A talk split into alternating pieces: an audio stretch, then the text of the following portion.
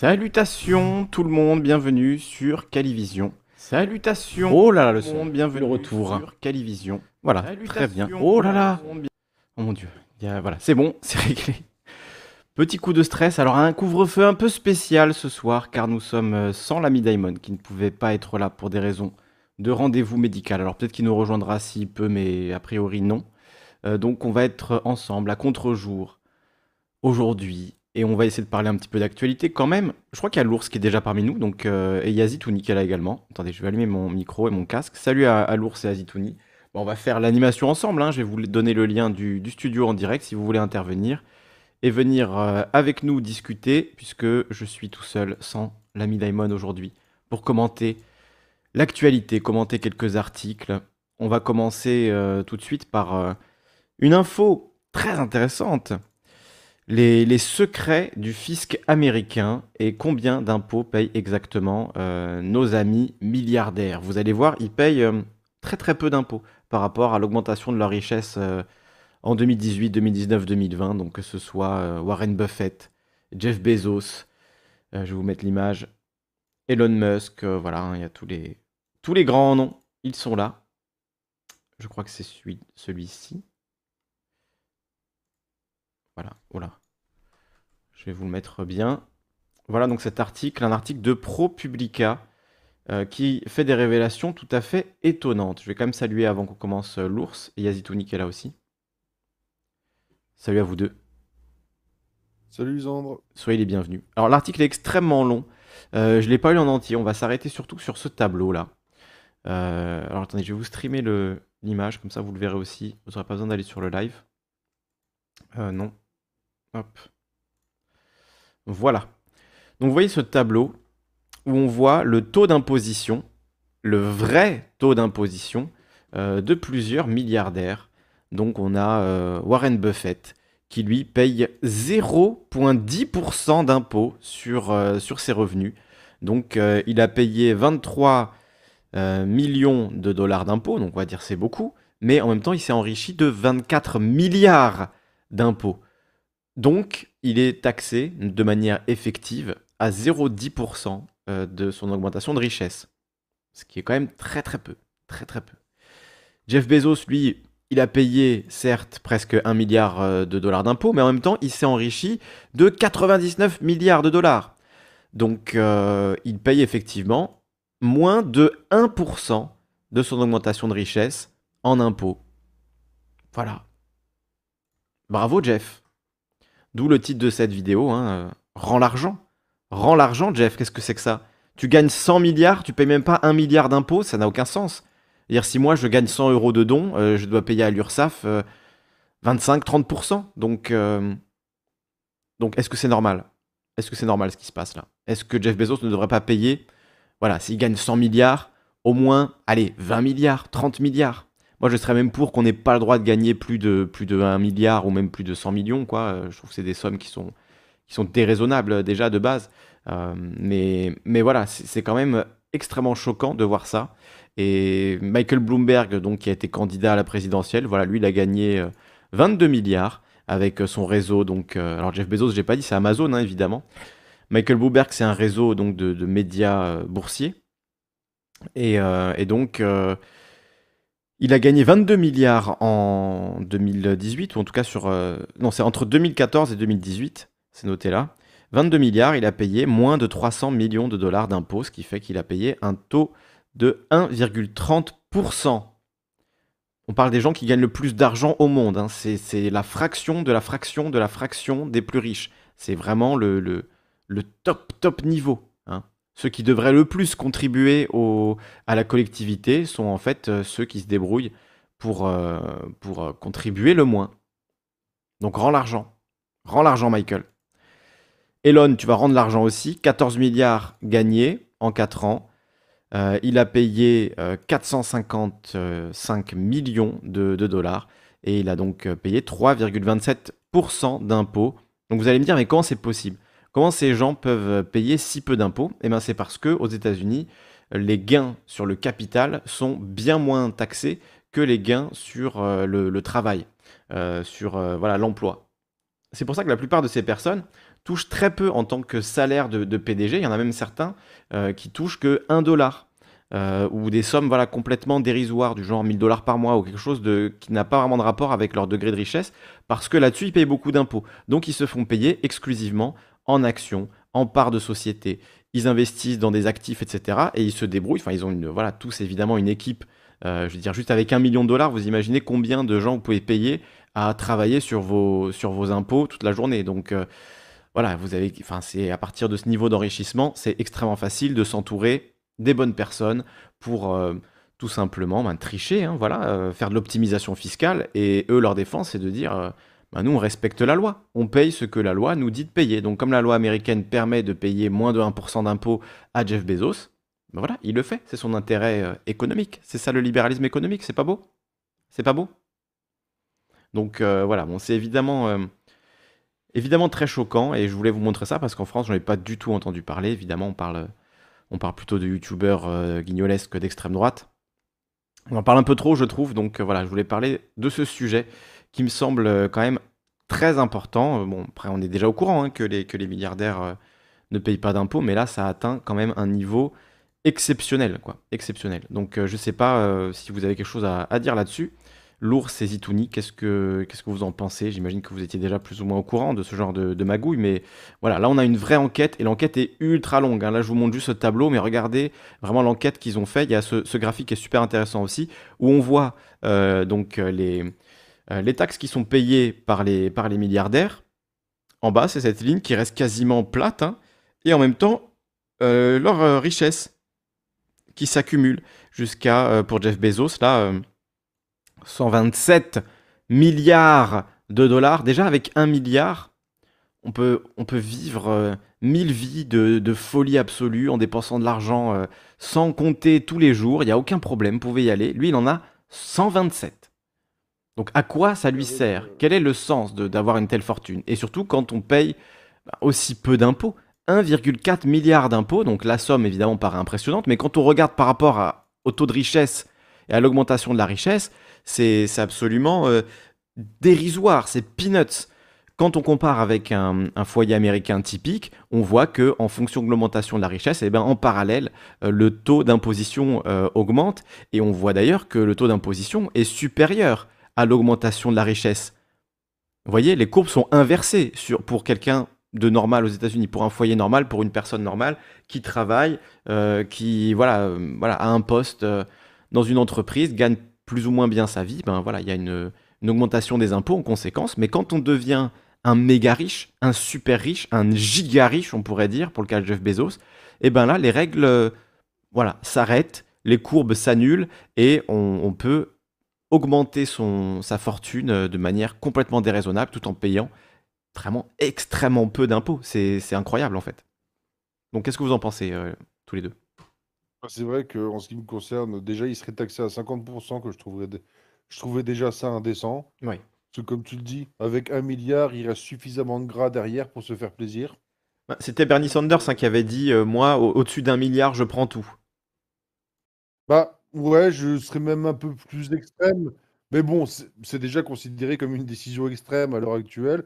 Moi, je serais même plus extrême. Enfin, je veux dire, avec, avec 100 millions d'euros, euh, quelque part, déjà, euh, T'es bien, enfin, pauvre, euh, pauvre prolétaire Mais même 10 millions, hein, même 1 million, hein, en réalité. Euh. Oui, non, mais admettons, enfin, déjà, tu vois, aux, États-Unis, Sanders disait au-dessus d'un milliard, je prends tout. En France, Mélenchon disait au-dessus d'un million, je prends tout. Oui, bah, bien Donc, euh, il y a voilà, différence de grandeur. ah, déjà un million, bon, un million, admettons, tu veux, tu veux un peu de luxe et tout. Bah, même 10 millions, mais bon, 10 millions, si, les plus riches de la planète avaient 10 millions d'euros, on serait pas si mal. Il y aurait quand même une répartition des richesses et des inégalités qui serait pas aussi flagrante. Donc, euh, donc bon. Bah, c'est sûr que quand tu as 127 milliards, je veux dire, c'est le PIB de certains pays pauvres. Donc, euh, pour une personne. Pour une personne seule. Donc, il pèse plus que certains pays, quoi. C'est. Bah ouais. Mais de toute façon, euh, sans même parler de patrimoine en termes de réseau d'influence, il pèse de toute façon plus que beaucoup de pays. Enfin, je pense que euh, Elon Musk, euh, Jeff Bezos et tout ont plus de poids dans le game politique que le dirigeant du Burundi, par exemple. À mon avis, tu as beaucoup de, de chefs d'État qui ont beaucoup moins de puissance politique. Alors justement, il y, a, Philo qui en, parle dans le chat qui dit euh, N'y avait-il pas eu un appel des milliardaires pour payer plus d'impôts sous Trump? Oui, il y en avait même eu au moment de la crise économique euh, de, 2008. D'ailleurs, la crise économique de 2008, on la voit là euh, sur cette courbe. Donc pour l'américain moyen, pour le foyer américain moyen, américain ou américaine moyen, euh, eh bien, il y a eu une perte de richesse au moment de la crise économique de 2008. On le voit clairement là. Il y a eu euh, un enfoncement du trou et j'imagine qu'on va constater la même chose en 2020 avec la perte de beaucoup d'emplois, etc. En moyenne, le niveau de vie a dû, euh, a dû baisser. Il y a eu énormément de chômage, etc. Et dans le même temps, la fortune de Jeff Bezos, elle a explosé, hein, puisque là, il a 127 milliards, mais en réalité, maintenant, je crois qu'elle est au-dessus des 200 milliards, alors qu'il l'a divisé en deux avec sa femme au moment de son divorce. Donc, c'est la richesse qu'a gagné Jeff Bezos là en deux ans est complètement hallucinante quoi. Entre 2019 et 2021, euh, voilà, pendant la crise du Covid, pendant que tout le monde était dans la merde, et l'est toujours, euh, lui, il s'est enrichi à, des niveaux qui sont, euh, voilà, c'est galactique quoi. C'est vraiment, ça n'a plus aucun sens. Ah, concrètement, la banque centrale, les, banques centrales sont censées réguler l'inflation. Donc l'argent, ils sont censés maîtriser la quantité qu'il y a. Bah, tout, cet argent-là, c'est le Robin des Bois de l'inverse. Hein. C'est de l'argent drainé aux pauvres. Hein. De toute façon, c'est le système. Euh, alors, on a vu. Euh, c'est intéressant que tu, évoques ça parce qu'on a vu très clairement pendant la crise du Covid que euh, l'hélicoptère monnaie, le fait qu'ils ont arrosé tout le monde d'argent, bah, c'est allé en très grande partie dans la poche des, ultra riches. Et en fait, tout le reste de la population a eu une petite part à se partager, alors que eux, ils ont eu la grosse part du gâteau à se partager. voilà, à une centaine de personnes qui sont déjà massivement riches et que et eux la crise ne les a pas du tout euh, euh, n'a pas aggravé leur situation quoi que ce soit. Au contraire, ils se sont enrichis plus que jamais de cet hélicoptère money précisément. C'est pour ça que, euh, à l'instar de, quelques rageux, je suis pour le, le salaire à vie, non pas le revenu universel, le salaire à vie, parce que si on donne de l'argent comme ça sans spécialement de conditions aux gens, eh ben, ça n'empêchera pas les gens d'aller bosser et tout, mais en même temps d'injecter leur argent dans l'économie. Et c'est comme ça que ça tourne. Hmm. Donc, euh, donc bon, enfin, je serais pour le salaire à vie si on n'avait pas toutes les conditions climatiques qu'on a à l'heure actuelle. Hmm. Mais dans un monde idéal, euh, ça pourrait être pas mal. Oui.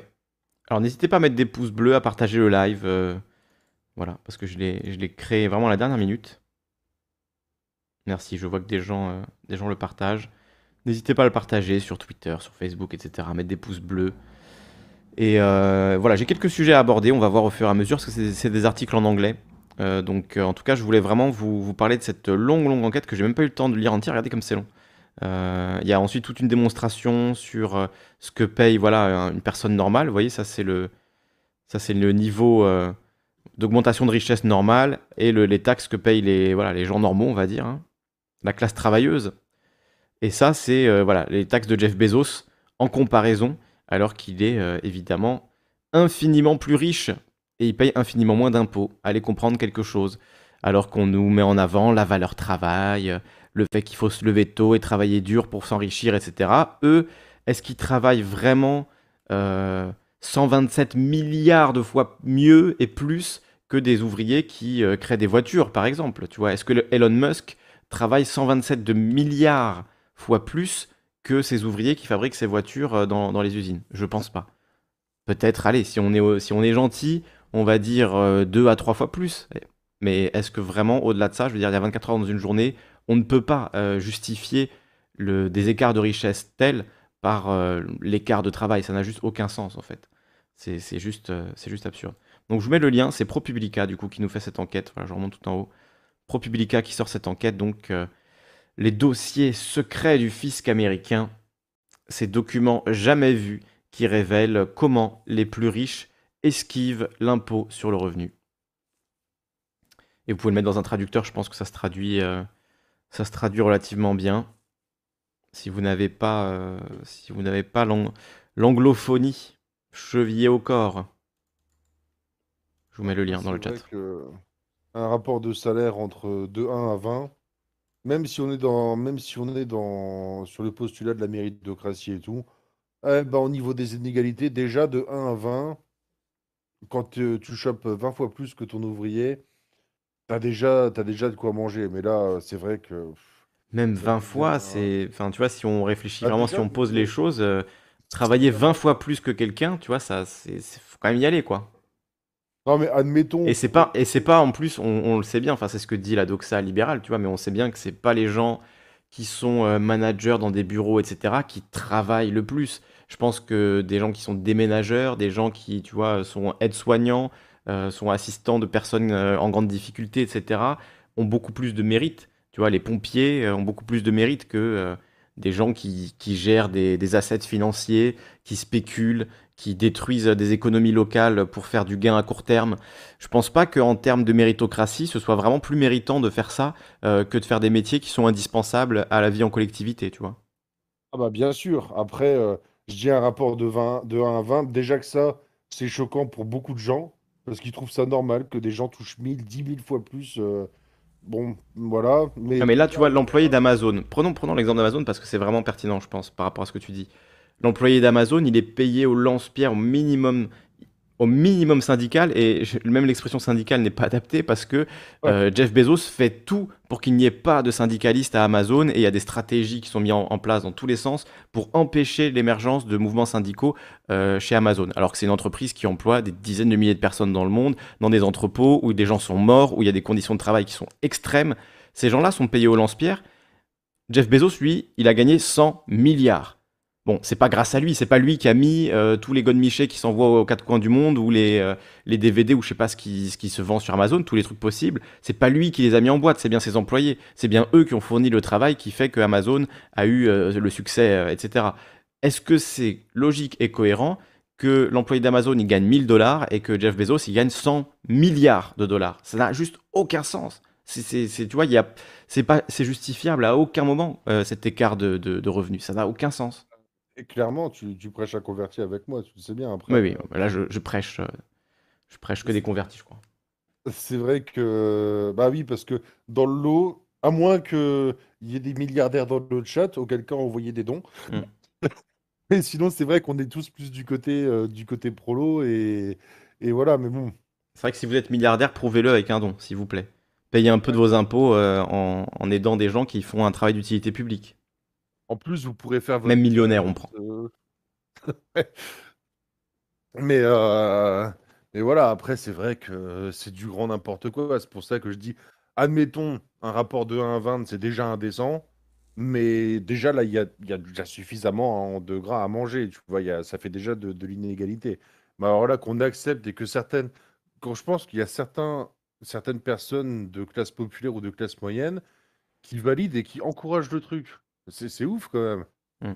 Comme quoi, on est vraiment formaté par, euh, par la société. hein. Il y, a- il y a Orangeux Pangolin qui dit Amazon, c'est assez trompeur, vu que ce qu'on voit le plus, le colis, n'est pas ce qui rapporte le plus. C'est AWS, donc euh, le système de Amazon Web Service, qui est tout un système de réseau, de, ser- de serveurs, etc. Mais c'est pareil, euh, ça vaut pour AWS aussi. C'est pas Jeff Bezos qui euh, fait la, la surveillance, euh, l'administration réseau de tous ces serveurs, de tous ces systèmes. Il y a des gens qui travaillent au quotidien, qui euh, n'endorment sans doute pas la nuit, qui sont sous une pression extrême. Et eux, ils sont payés voilà, au lance-pierre.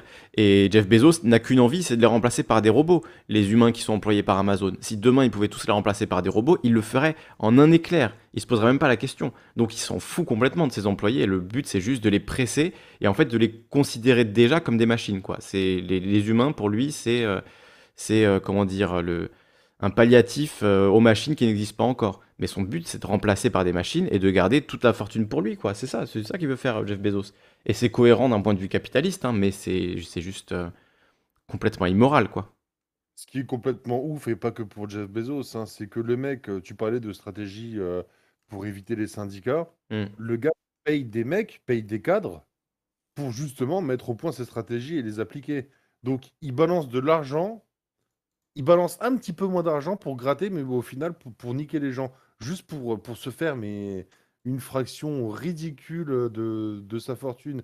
C'est comme ceux qui, qui font de l'optimisation fiscale, ne, allez, ne jouons pas sur les mots de la fraude, de Oui. la fraude morale en tout cas, qui créent des usines, des usines à gaz en Suisse où tu as juste du traitement de, de documents pour faire style que les, ma- les marchandises transitent.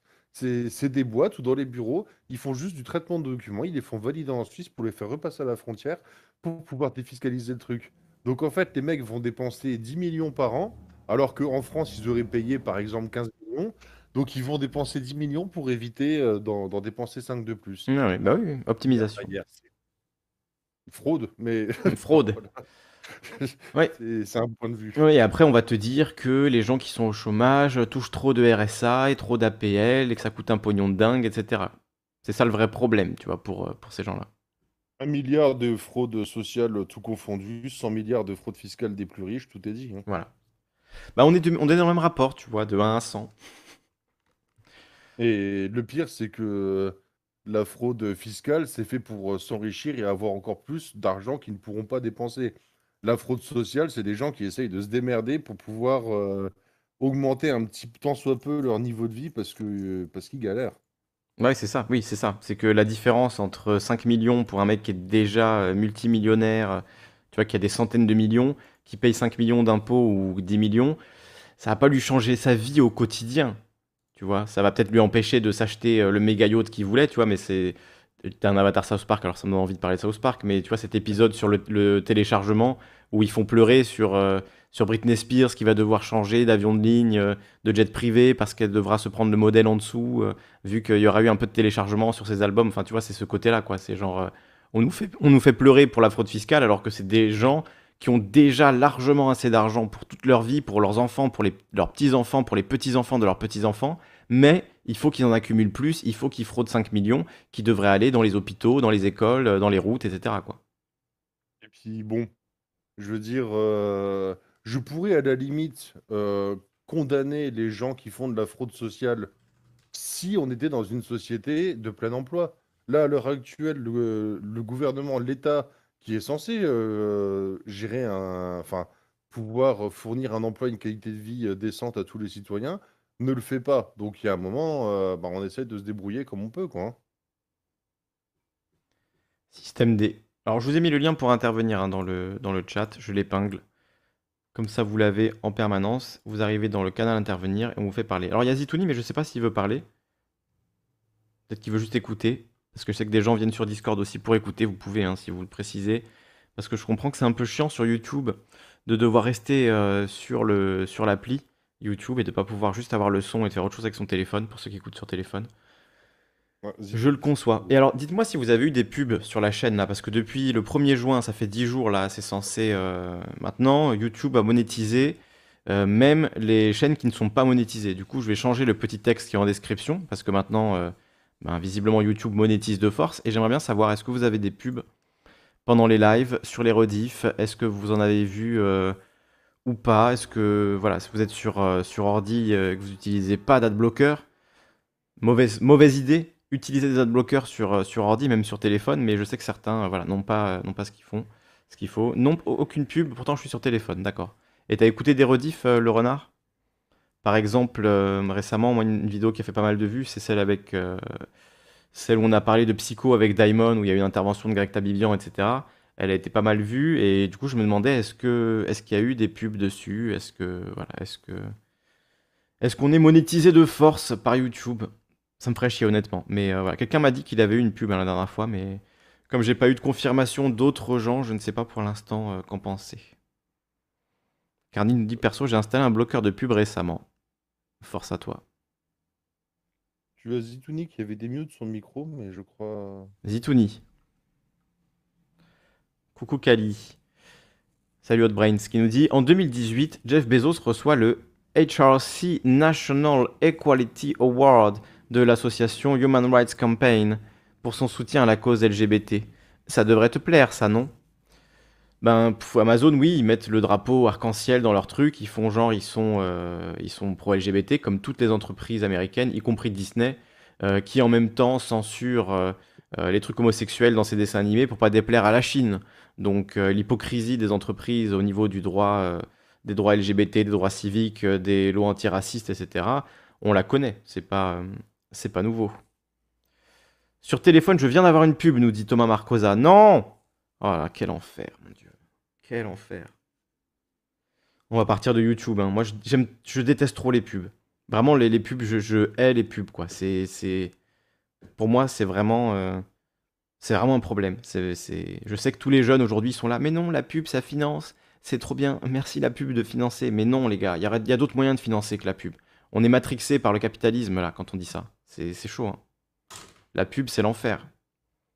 Toute pub est une pub pour le capitalisme. Dites-vous ça. Même les placements de produits, les trucs comme ça, hein, c'est... Je sais que je fais le rageux, là, mais voilà, moi, ça m'énerve. Je sais que je suis un dinosaure maintenant, tout le monde est là. Oui, mais c'est trop bien, regardez, les influenceurs peuvent se financer. Hein, les influenceurs. Genre, les gens, ils sont influenceurs, tu vois. Leur parole a du poids. Ils influencent des dizaines de milliers de personnes à chaque fois qu'ils ouvrent la bouche. Et qu'est-ce qu'ils font? Ils te vendent euh, des pubs pour ISU BPM, euh, VPN, le- C'est. Voilà. C'est ça leur influence, quoi. C'est beau. Après, je comprends bien, il faut gagner sa vie, hein, je juge pas ça, mais, mais je trouve que c'est dommage qu'on ait aucune autre euh, option pour, euh, pour se financer. Enfin, il y en a d'autres, il y a le CNC, tout ça, mais ça reste, euh, ça reste assez, assez ridicule, quoi. Coucou, moi j'ai eu une pub, nous dit Plug Patch. Non, ça y est, ça a commencé. Quelle angoisse. Vous me faites bader, là. Là, je, je fais un bad trip. Aïe, aïe, aïe. En vrai, active la rémunération, quitte à en avoir en attendant, autant que ça revienne dans ta poche plutôt que sur YouTube. Oh là là, voilà.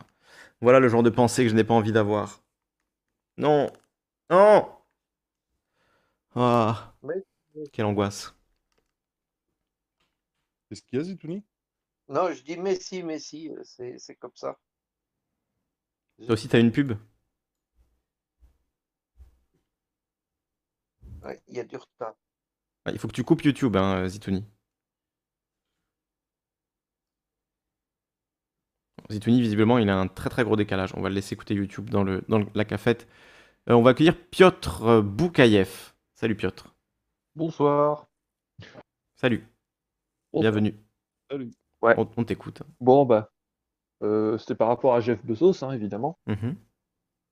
Euh, bah, évidemment, c'est assez, comment dire, c'est dégueulasse. On peut pas dire autre chose. Hein. C'est qu'à un moment, on se demande quand est-ce qu'on va se dire qu'il faut foutre des limites. C'est évidemment extrêmement frustrant parce que euh, quand tu bosses un petit peu dans le social, que tu vois par exemple que euh, bon, Jeff Bezos n'est pas en France, mais tu vois par exemple que t'arrives, t'as plus de place pour placer des, pour mettre des enfants handicapés dans, une structure qui leur serait adaptée parce qu'il n'y a pas de pognon, parce qu'il y a machin. Et puis tu vois qu'à côté, c'est tellement facile de, pour des riches de frauder le pognon qu'ils n'ont pas uniquement grâce à leur mérite. Il faut rappeler quand même que l'argent qu'ils ont, parce qu'il y a des gens qui travaillent, quoi. C'est ça, c'est ce que j'essaie de dire. bah, tu te dis en fait, si ça se trouve, euh, l'employé, par exemple, alors moi je vais parler au niveau français, de Bernard Arnault, il est tout à fait possible que son employé qui est smicard, il a du mal à placer son gamin handicapé dans une bonne structure pendant que Bernard Arnault est milliardaire, quoi. Hmm. Et dans le cas de Jeff Bezos, bah, c'est pareil, son employé Amazon, ce que tu disais tout à l'heure qui était tout à fait juste, hein. Quand tu vois les conditions de travail à Amazon, euh, quand tu vois qu'il y a tout est fait pour euh, flinguer les syndicats Ouais, J'avais fait un gros live de 4 heures où on avait passé en revue. euh, il date un petit peu, on pourra en refaire un de ces quatre. Il date d'il y a un an. Et on avait passé en revue voilà, les conditions de travail dans les entrepôts Amazon, cette histoire horrible, une personne qui était restée 20 minutes, 30 minutes sur le sol, euh, agonisante parce que les, les autres salariés n'avaient pas le temps de s'arrêter. Sinon, ils étaient sanctionnés immédiatement, puisque tout est contrôlé en plus numériquement. Euh, voilà, il y a de la télémétrie dans tous les sens. C'est vraiment l'exploitation la, la plus sauvage, quoi, euh, Amazon. hein. C'est même quand tu arrives à ton, à ton score, euh, demander, tu es au bord de l'épuisement et on te dit demain, il faudra faire 20% en plus. Et en fait, c'est ça jusqu'à ce que tu puisses plus. On te jette comme un vieux mouchoir, on en prend un autre et, et voilà, et ainsi de suite, quoi. c'est dingue parce que ça, tu vois, regarde, t'avais ça dans les temps modernes de Charlie Chaplin. C'est ça, C'est-à-dire c'est- ouais. pas. Rien n'a changé. On a ouais. C'est même, ouais, rien n'a changé. Même pire, on a reculé. Oui. On, a, on a littéralement reculé, quoi. Parce que même aux États-Unis, bon, les États-Unis, ça n'a jamais été comme en France au niveau code du travail, mais il y avait quand même des améliorations. Enfin, il y a eu, à une époque, c'était un peu moins pire. Là, je pense vraiment qu'on est dans une époque où ça a reculé. Là, Alors, je vois un autre sujet, mais par rapport au travail des enfants, qui lui a progressé.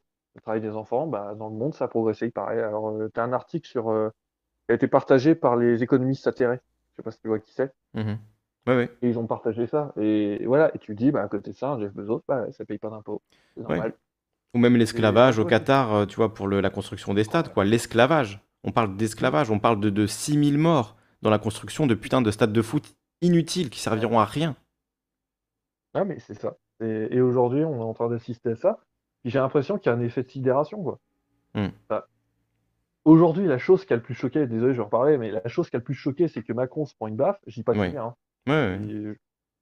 Et- juste, euh, je suis pas pour la violence pour qui que ce soit, même Macron. Ouais, mais c'est vrai que je trouve ça Donc, hallucinant euh, que le, le premier titre de la une aujourd'hui ce soit le procès du mec qui a giflé Macron. C'est bon, vas-y, il a même pas eu mal pendant une seconde là. euh, arrêtons quoi. voilà. Il y a, il y a eu, sa vie n'a été en danger à aucun moment. C'est complètement ridicule.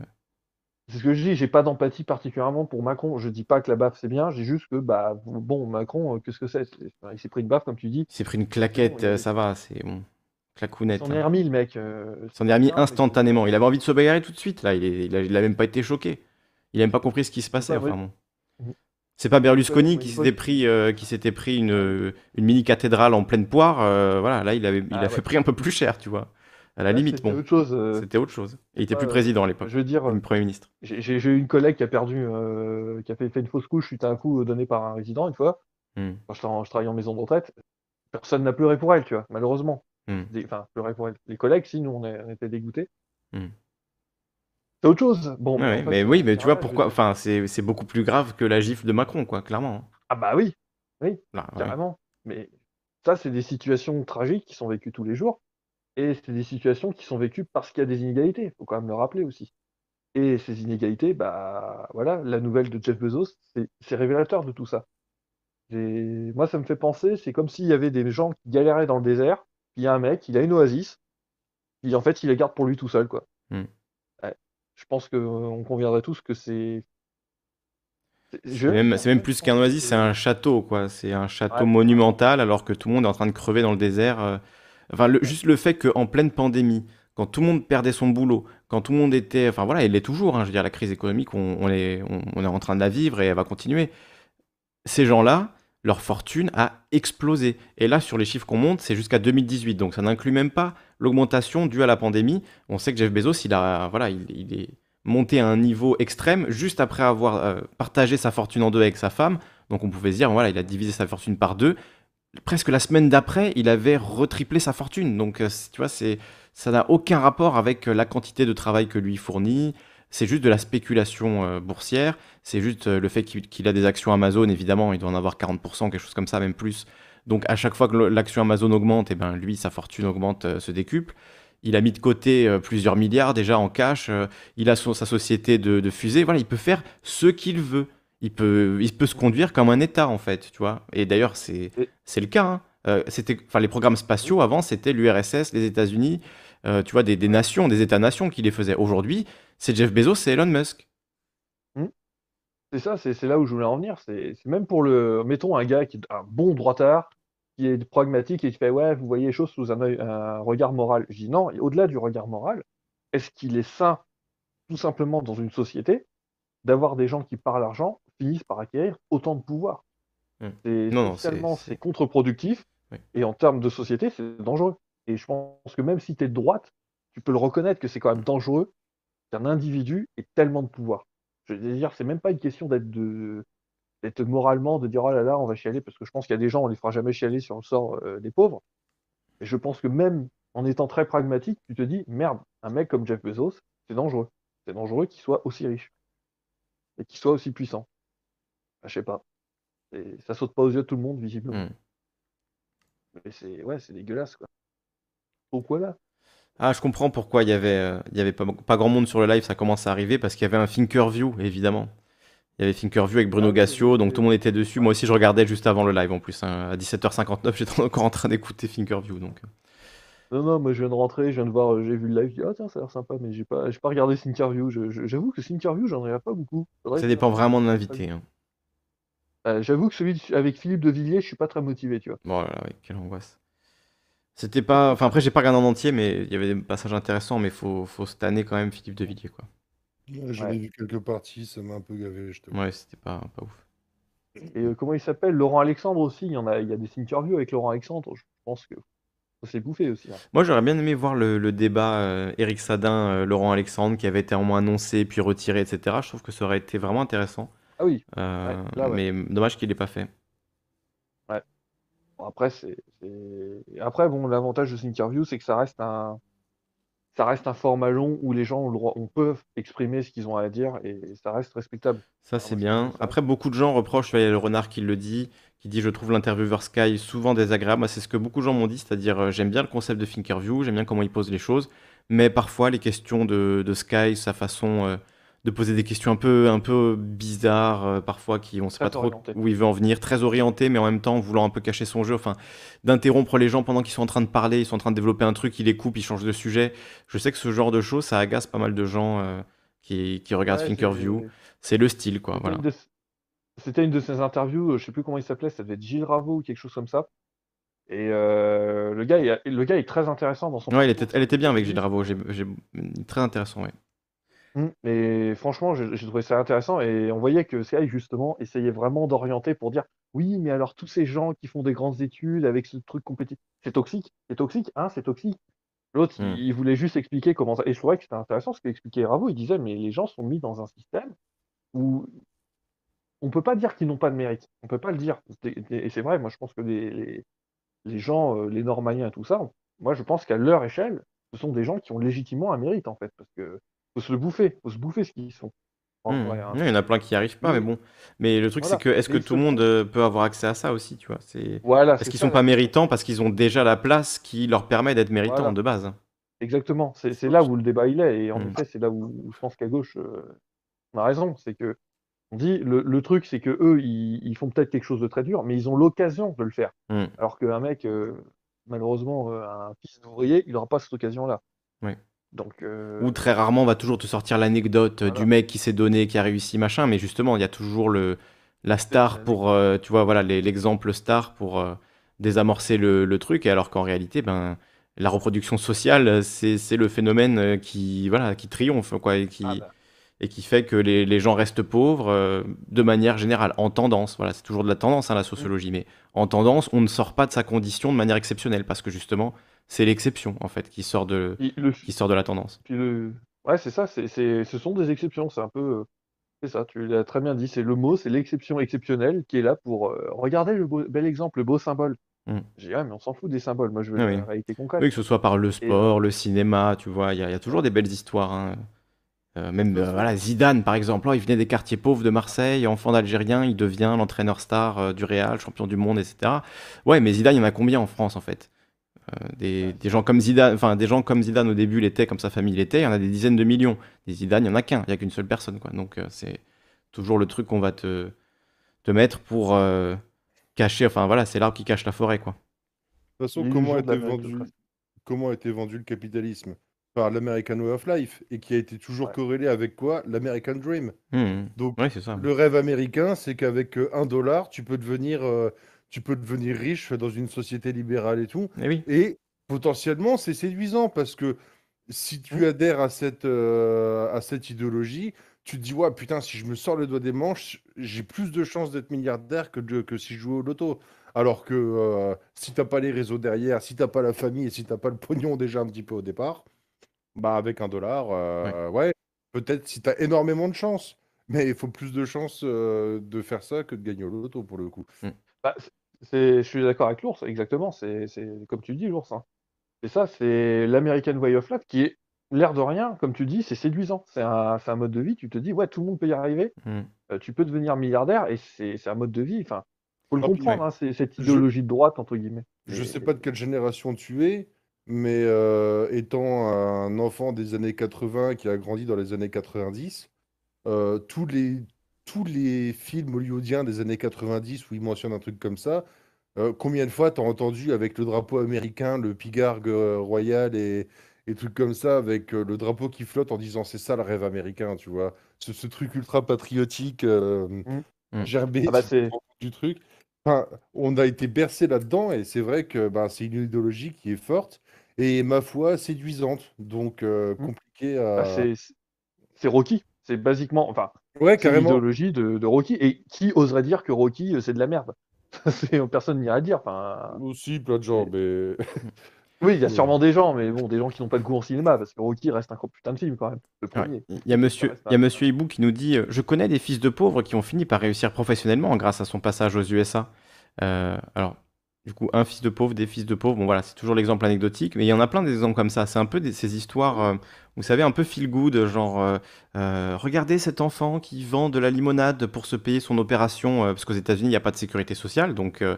si vous avez un enfant qui tombe malade et que vous n'avez pas de, d'assurance santé privée, voilà, on vous met dans les journaux, du coup, ce genre d'histoire. Genre, regardez cet enfant qui a réussi à accumuler les euh, 4000 dollars nécessaires à son opération du cœur, euh, parfois c'est même beaucoup plus cher, en vendant de la limonade. Oh, c'est attendrissant. Et j'avais vu un exemple aussi, euh, ben, je reprends un exemple du, du foot, mais sur Facebook, quelqu'un qui avait posté cette, euh, cette histoire euh, du footballeur euh, Balotelli, un, un Italien, euh, qui donc vivait dans une famille euh, voilà, d'origine africaine, très pauvre, extrêmement difficile, et il disait sur, euh, sur le terrain, je me défonçais parce que je savais que derrière, il y avait ma famille qui comptait sur moi. Quand j'ai commencé à être bon au foot, ben, j'avais pas le choix en fait. Il fallait que je sois excellent, il fallait que je donne tout pour ma famille parce qu'on on n'avait rien d'autre en fait. Et donc tout reposait sur moi. C'était euh, une période difficile, mais voilà, aujourd'hui je m'en suis sorti. Aujourd'hui, euh, toute ma famille va bien. Ma, ma- mère a une magnifique maison, etc. Et il présentait ça comme un truc positif.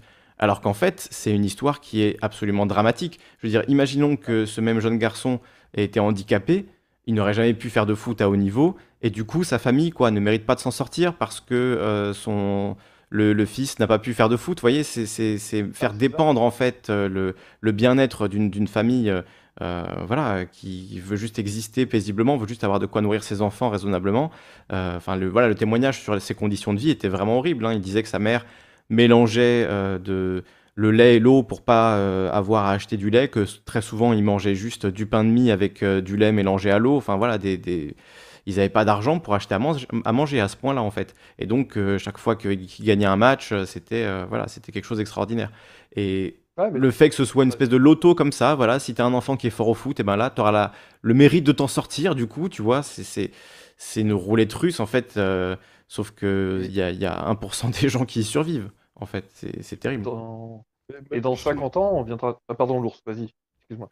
je, je sais même pas s'il y a 1%, parce que si on prend en compte toute l'humanité, euh, le nombre qu'on est maintenant et le nombre de gens qui ont vécu et qui sont morts, enfin, des exemples de gens euh, comme ça euh, qui ont pu Ouais, c'est sans doute moins de la 1%, richesse et oui. tout, on va peut-être dire, allez, en, en grossifiant le truc, euh, un million de personnes. Sur combien de personnes qui ont vécu? Au moins 100 milliards.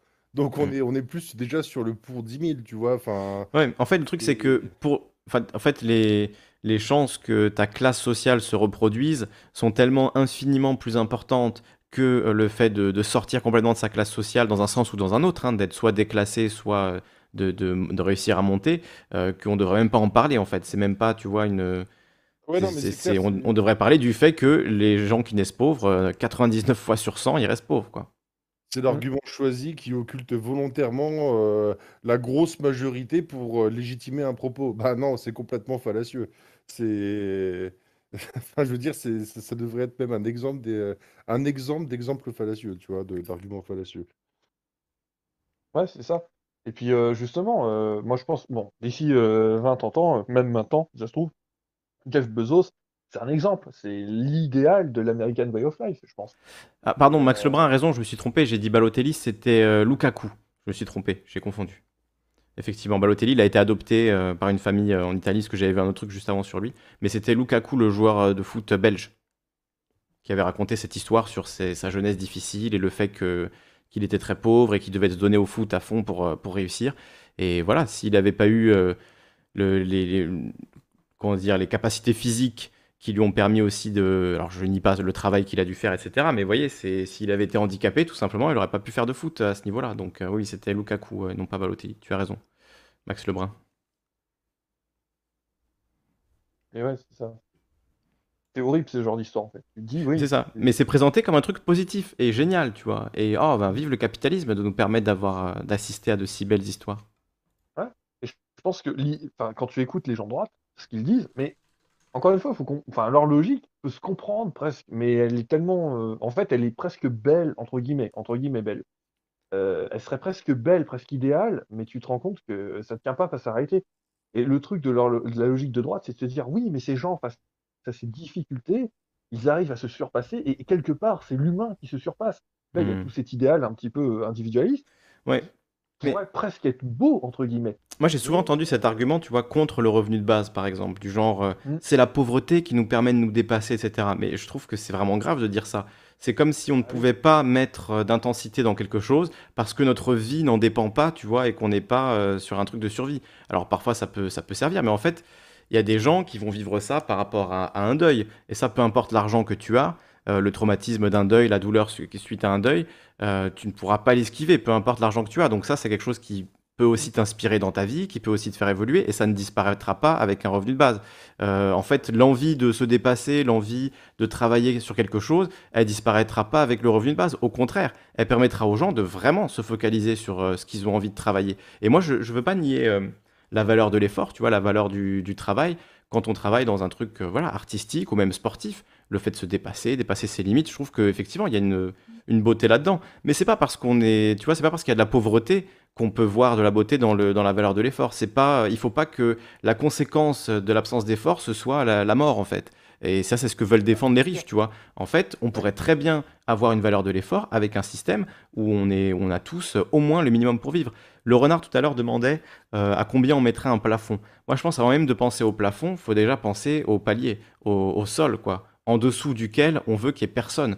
C'est-à-dire en France, ça pourrait être, je sais pas, 1200 euros, 1500 euros, euh, personne en dessous de ce palier-là. Donc euh, il y a un, revenu, un salaire, appelez-le comme vous voulez, mais euh, il y a une garantie que personne ne sera plus pauvre que ça. Et une fois qu'on a mis en place cette garantie, ben on peut, je sais pas, la multiplier par 3 ou 4 pour motiver effectivement les gens à faire certaines tâches qui peuvent être difficiles. Et ben on dit, dans ce cas-là, vous ne serez pas payé au palier, mais vous serez payé au plafond.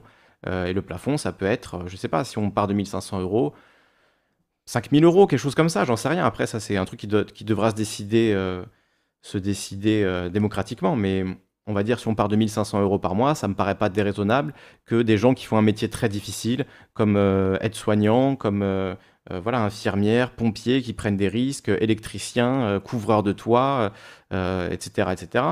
Tous ces métiers-là, ça me paraît pas absurde de, de les payer euh, plus parce qu'ils prennent des risques, qu'on en a besoin, qui sont, euh, qui absolument euh, utiles, et que donc que quelqu'un fasse une carrière de, de 5 ou 10 ans dans ces métiers-là pour gagner un peu plus d'argent, peut-être que c'est une façon de garder une forme de motivation tout en ne laissant personne mourir, parce que c'est ça le plus important, c'est que il y aura personne en dessous de 1500 euros, donc même si tu es en incapacité de travailler, que tu n'as pas envie de travailler pour X ou Y raison, eh ben c'est pas grave, tu auras quand même assez pour te loger, pour te nourrir, pour éduquer tes enfants, pour les habiller, pour voilà, leur offrir des cadeaux à Noël, avoir une vie sereine à ce niveau-là. Et je pense pas que la sérénité au niveau économique, ce soit quelque chose qui euh, t'empêche de trouver du sens dans ta vie par le dépassement de toi, de faire des efforts, de travailler euh, un artisanat, un art, une discipline, peu importe en fait. Après, c'est à chacun de trouver ce qui le, ce qui le motive, quoi. C'est presque là où je serais presque d'accord avec une, euh, avec une idée de droite, que je, enfin, parce que c'est assez à droite, cette idée-là de l'effort, entre guillemets. Mhm. Eh ben, je serais presque d'accord que l'humain a tendance à vouloir se surpasser.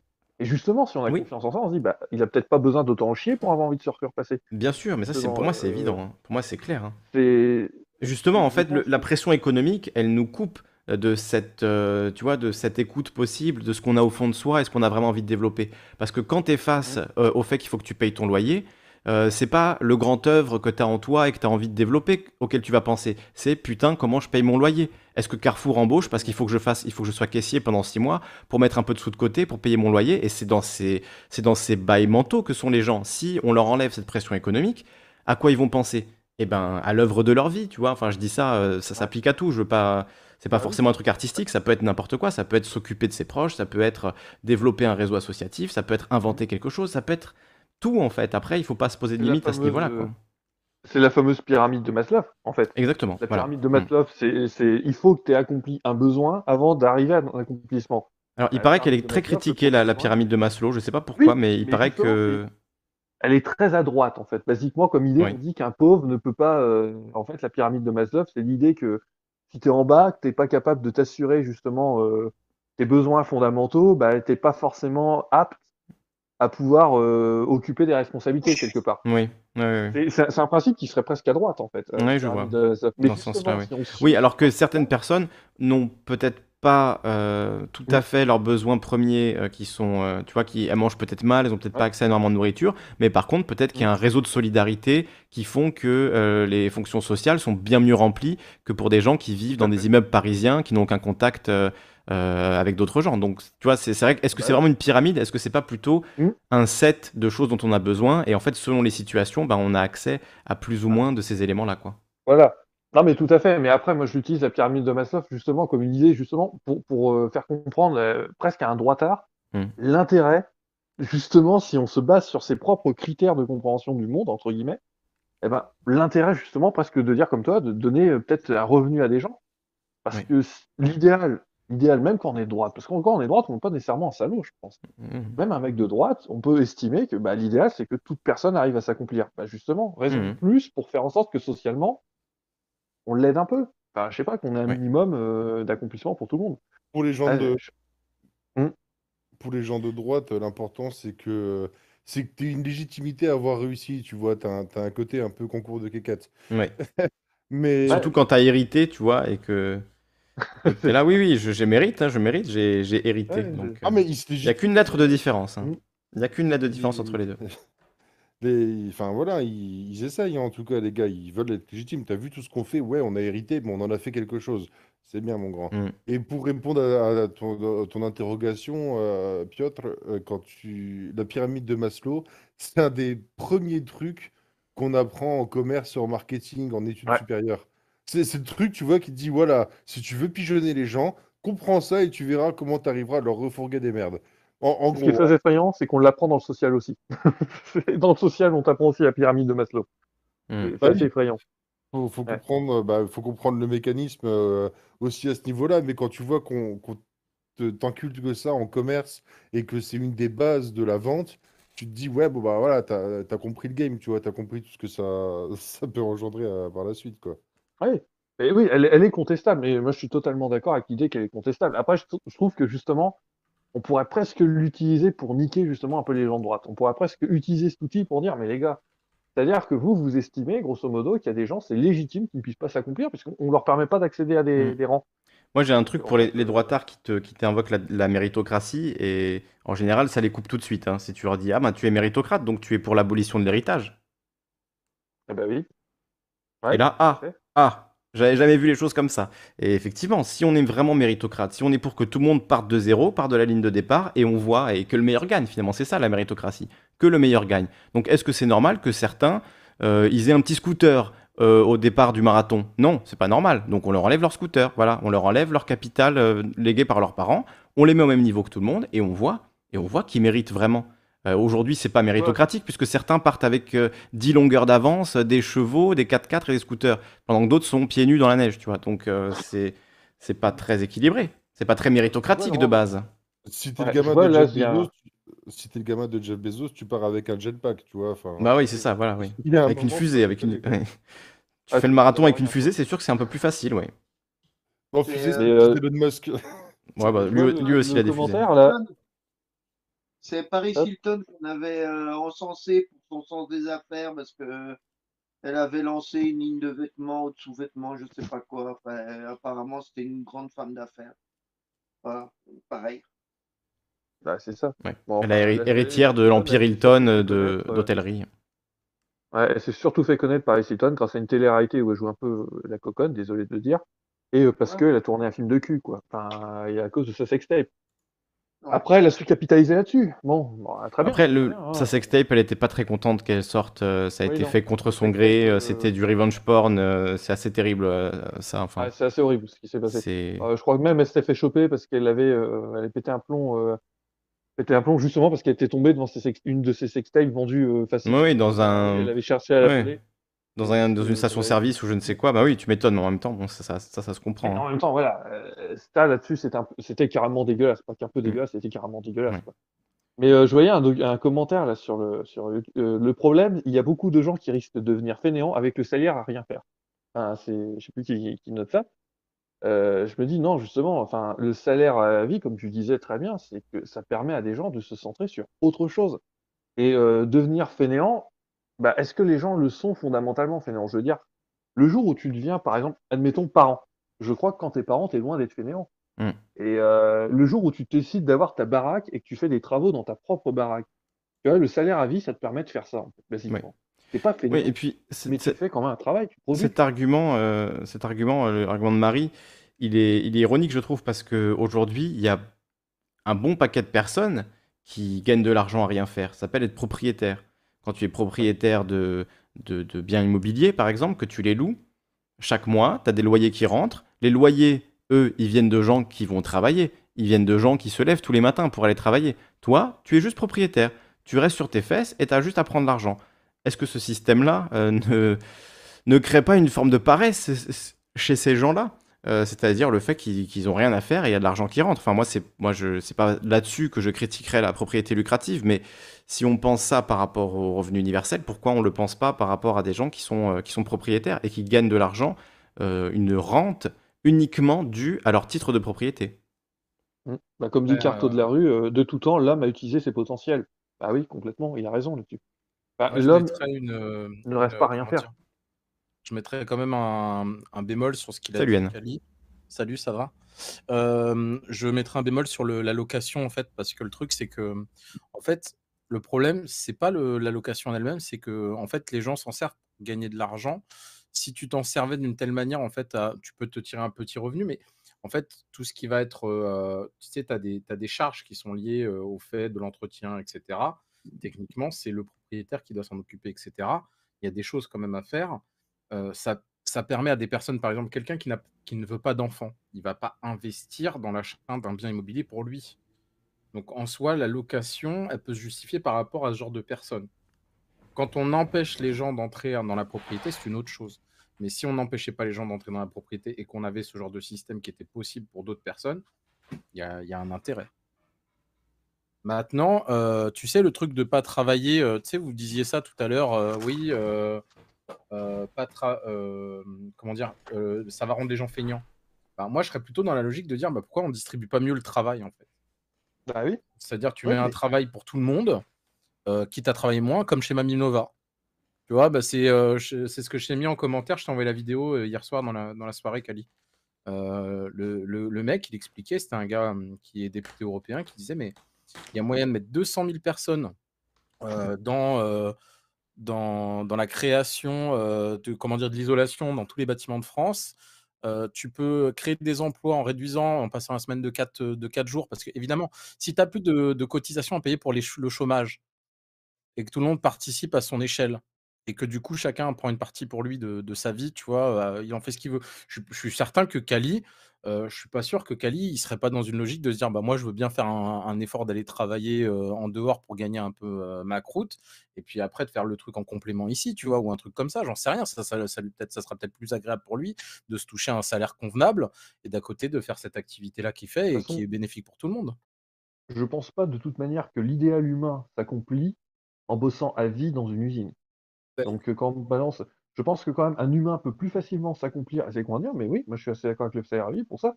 Un humain s'accomplirait bien plus facilement en travaillant moins dans une usine et en ayant plus de temps pour lui, et justement en consacrant sur peut-être ses potentiels, qui seraient, euh, comme je dis, travailler dans sa baraque ou s'occuper simplement de ses gamins. Simplement t'occuper de tes gamins, j'ai envie de dire, déjà tu fais quelque chose d'énorme. hein. C'est, euh, ben, ouais, c'est ça, c'est comme ça que l'humain s'accomplit. Ou même simplement en apprenant la guitare et en devenant bon guitariste. Certains vont dire, ouais, c'est de l'oisiveté, mais non, pas spécialement. Si tu accomplis ton potentiel, je m'embrouille un peu.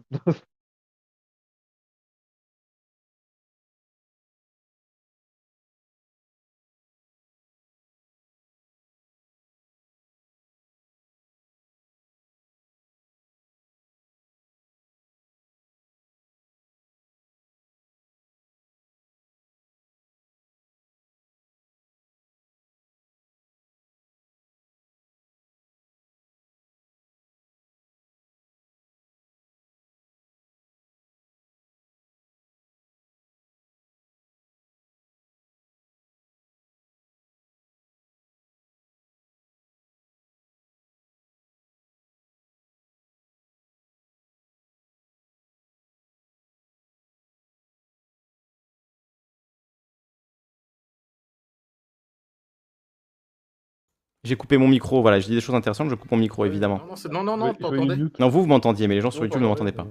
Ils vont crier, vous allez voir là, ils vont tous crier mute, mute, voilà, ils vont tous hurler.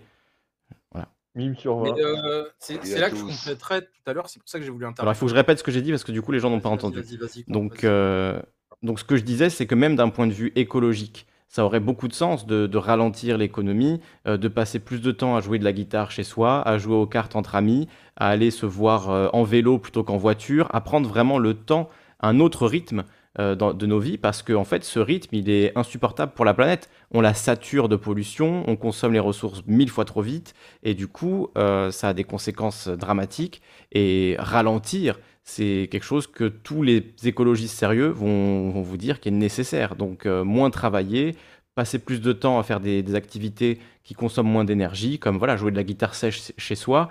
C'est une activité qu'on peut passer des heures à faire et ce sera mille fois moins polluant que de prendre sa voiture pour aller travailler à l'autre bout de la ville pour euh, faire semblant de travailler dans un bureau pendant 8 heures, tu vois. Euh, donc, est-ce qu'il n'y a pas un intérêt aussi d'un point de vue écologique? Est-ce que le sens de l'histoire euh, n'est pas celui de retourner à un peu plus de loisirs, un peu plus d'oisiveté, une vie plus lente, une vie où on prend plus le temps et où on n'est pas dans cette course effrénée qui n'est due qu'à une chose, c'est la, la course au profit en fait. C'est comme il faut du profit, il faut compresser au maximum nos existences, la temporalité, se dépêcher, aller vite, accélérer, des processus qui vont plus vite, qui vont plus vite, alors que on pourrait ralentir. On en a besoin en fait. Je dis on pourrait, mais on devrait ralentir. On doit Et ralentir. l'avantage, et la course au profit et du profit pour qui? Ouais, c'est On ça. voit pour Jeff pas. Oui, en plus c'est ça. Oui, Euh, le- la, vite- la course dans laquelle on nous jette, c'est pas pour nous, hein, c'est pour nos maîtres évidemment. Et C'est- encore, c'est- et- et tu sais, je voulais intervenir tout à l'heure par rapport à ça, c'est pour ça que je suis, je suis venu. Euh, quand, euh, quand tu disais là pour les gosses, euh, tu sais, la solution de, euh, de dire ouais, bah, dans ce cas-là, euh, bah, en fait, on vous enlève tout et vos gosses ils repartent de zéro pour, euh, pour l'égalité euh, de, entre tous, quoi. C'est pour vraiment faire du, de la méritocratie pure. En fait, ça va même plus loin que ça, en fait. C'est- pour montrer à quel point, en fait, c'est des égoïstes. En fait, quand, par exemple, moi j'ai mes enfants, mes enfants, c'est pas, pas que mes enfants, en fait. C'est les enfants de l'humanité, en fait. Tu vois, c'est comme, je, je sais pas, moi, les enfants que j'ai en classe ou quoi que ce soit quand je suis prof, c'est les enfants de l'humanité. C'est pas, c'est pas mes enfants à moi personnellement, mais c'est les enfants qui vont, euh, qui vont faire euh, la suite de notre monde, tu vois. Et euh, quand tu te retrouves en fait à te dire bah ouais bah cet enfant-là bah il est né au mauvais endroit, au mauvais moment, bah écoute tant pis pour lui, c'est particulièrement égoïste quoi. C'est une horreur. C'est une horreur ce genre de raisonnement. Sais pas. Euh, on aime tellement se croire supérieur à, certaines cultures. Moi, j'aimerais rappeler, je, lisais un bouquin qui est assez intéressant, L'enfant africain et ses représentations. Et dedans, euh, justement, en Afrique, on explique, dans certains pays, alors je ne me rappelle plus, excusez-moi, désolé pour ce manque de précision, euh, dans certains pays, on estime que l'enfant est, n'est pas que la responsabilité de ses parents, il a la responsabilité de la communauté. Et il y a même un proverbe qui existe par rapport à ça, qui dit que l'enfant qui ne se sent pas aimé par le village le regardera brûler pour sortir la chaleur. J'aime bien ce proverbe. Et c'est une manière de dire, en effet, les gamins, euh, dire qu'un gamin qui naît, mal, bon bah tant pis, c'est un dommage collatéral du monde dans lequel on vit, c'est horrible de dire ça. C'est horrible parce qu'on on crée les. Je sais pas, j'arrive pas à comprendre qu'on puisse avoir ce raisonnement-là. Ça me paraît euh, tellement contre-productif, et ça même, euh, qu'importe où on se place idéologiquement. Ça voudrait surtout dire que parmi nous, il existe des gens qui sont des furoncles qui empêchent l'humanité d'évoluer, ce qui est un peu un scandale, parce que tout le monde a, euh, a des choses en lui qui permettent, qui permettraient, euh, comment dire, à la société d'évoluer positivement. Ouais, voilà. Alors que notre société, bah, encore une fois, euh, nous, on est tous mortels, j'ai envie de dire, on est mortels, et les gamins, ils sont derrière nous, quoi. Et c'est eux qui doivent devenir meilleurs. Mais bon, visiblement, ça, ça percute pas. Il y a des filles qui se touchent pas. j'ai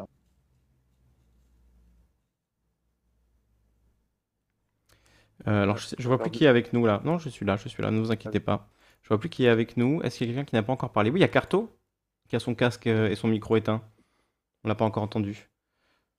Zioclo qui me dit que mon son est coupé. Non, mais c'est bon, c'est réglé. On a bien ce- avant qu'il remette son micro. Est-ce que Carto est avec nous?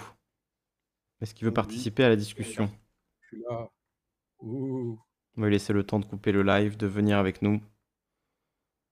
Alors j'avais d'autres sujets hein, aussi. Il y a la présidentielle au Pérou, dont le résultat est encore euh, partagé. Alors a priori, ce serait le candidat de gauche Pedro Castillo qui a recueilli 50,2% des suffrages. Euh, mais sa rivale de droite, Keiko Fujimori, a déposé des recours pour fraude. Leur examen retarde la proclamation officielle du vainqueur. Donc lui, c'est effectivement estimé vainqueur alors que sa rivale euh, demande l'annulation de 200 000 voix. Bon, ça va devenir un classique de chaque élection maintenant, hein, les accusations de fraude, etc. euh, malheureusement. Donc on en reparlera euh, quand ce sera un peu plus précis. On fera un portrait de ce nouveau président au Pérou, comme je vous ai fait le portrait euh, du futur Premier ministre israélien, enfin probable, puisqu'il y aura dimanche le vote de, comment dire, de validation, il y a un mot, de vote de confiance du Parlement israélien, de la Knesset, donc pour ce nouveau Premier ministre Naftali Bennett, qui sera donc le remplaçant de Netanyahou s'il est validé dimanche par, euh, par la Knesset israélienne, euh, le Parlement israélien, et je vais vous mettre le lien de, de la vidéo euh, que j'ai fait l'autre soir à son sujet. Voilà, un nouveau Premier ministre en Israël. Et donc, vous apprendrez qu'il est tout à fait d'extrême droite, encore pire que Netanyahou. Oui, oui, vraiment, c'est possible. Voilà, je vous mets le lien. Donc, euh, un nouveau candidat d'extrême droite, euh, peut-être en Israël. Un nouveau euh, président d'extrême gauche, enfin plutôt à gauche, du coup, côté péruvien. Donc, voilà, on verra ça, on suivra ça avec, avec précision, comme on le fait d'habitude ici, ne vous inquiétez pas. Et je vous ai mis un article aussi, mais il est en anglais. L'âge des robots tueurs, vu qu'on en avait parlé la semaine dernière. Il y a eu voilà, un rassemblement à Berlin. euh, ça, c'est une photo d'un rassemblement à Berlin. Mais il y a eu du coup euh, pas mal de remous après le rapport dont on a parlé la semaine dernière euh, sur cette attaque en Libye. Mais finalement, on a parlé plus de la situation en Libye, de l'histoire de la Libye, puisque ça fait 10 ans, que, de, que de vraiment des robots tueurs. Donc j'avais un autre article là, je vous le mettrai dans la description, article de Axios sur les, les robots tueurs.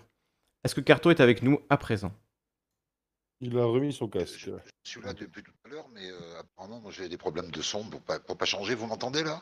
Très bien, parfaitement. Ouais. Ah ben super, On t'écoute. Bon, ben, je, vais euh, revenir vite fait. Vous avez fait à peu près le tour de la question, mais j'estimais que euh, dans, dans le panel présent, là, il n'y avait pas assez de, de mecs d'ultra gauche, donc je me suis dit je vais monter. je plaisante. hein. Euh, non, non, ju- juste pour dire que la pyramide de Maslow, au même titre que ben, la méritocratie ou l'oisiveté dont on parle par rapport euh, au salaire à la qualification, ben, c'est toujours par rapport à un prisme capitaliste. Euh, c'est ça le problème, c'est que on parle d'oisiveté parce que dans le capitalisme, ce type de comportement est considéré comme oisif. Euh, et euh, par exemple pour la pyramide de, Maslow, un des reproches qui avait été objecté à, à- son étude, c'est qu'il n'avait étudié ça que sur une population occidentale, donc globalement capitaliste.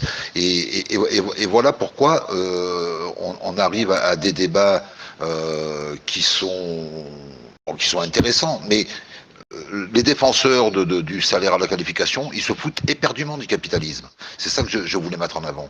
Alors que les, les, objecteurs, eux, voient ça par rapport au prisme du capitalisme. Enfin, je sais pas si je me fais bien comprendre.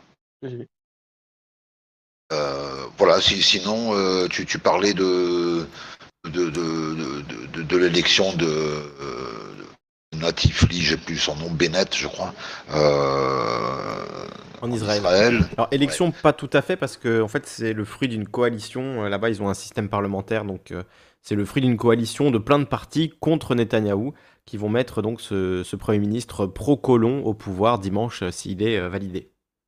Ouais, c'est ça. Donc euh, apparemment, c'est une, euh, c'est un type qui, euh, qui va continuer, peut-être même de façon amplifier la politique de Netanyahou par rapport au territoire occupé, Complètement, oui. ou par rapport à Gaza, enfin voilà, par rapport. Il est pour céder Gaza à l'Égypte. C'est sa position personnelle.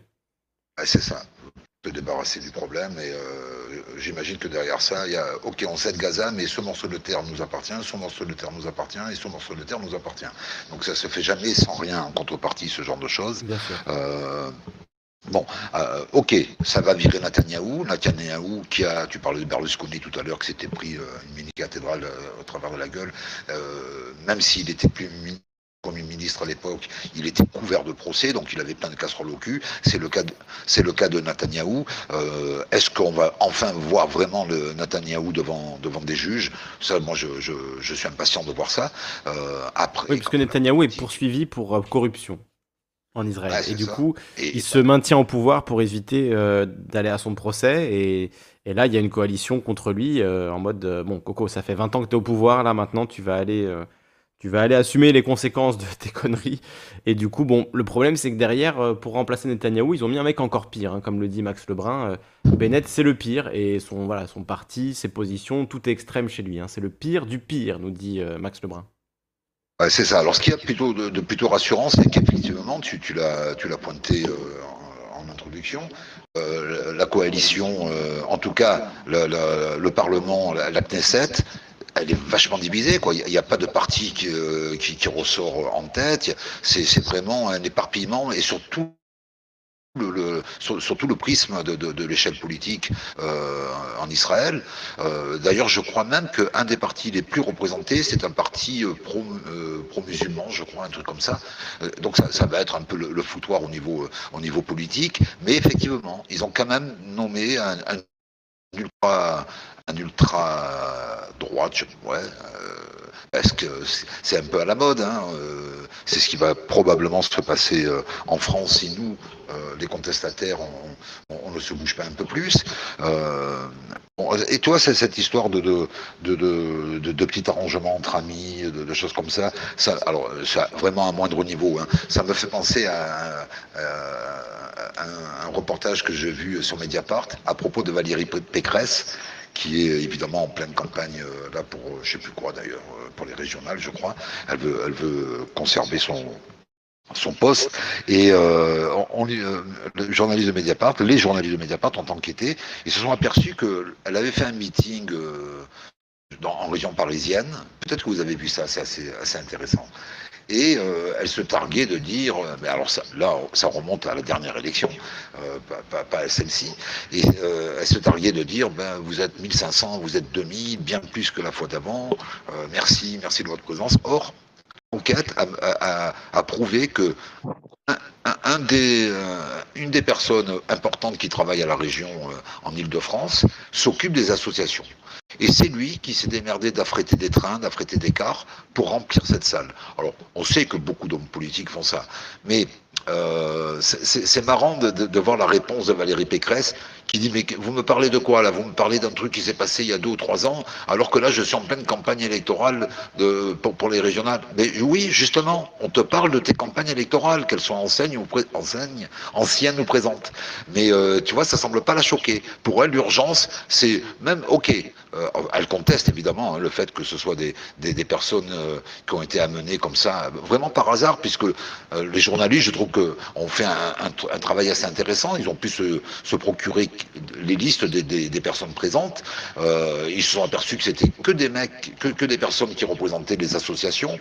D'ailleurs, c'était marrant parce que il y, avait des trains qui étaient affrétés. Il y avait un train de Chinois, donc en fait c'était une association de Chinois dans, la banlieue parisienne. Il y avait un train de Serbes parce qu'il y avait une association de Serbes et euh, enfin un wagon, je veux dire.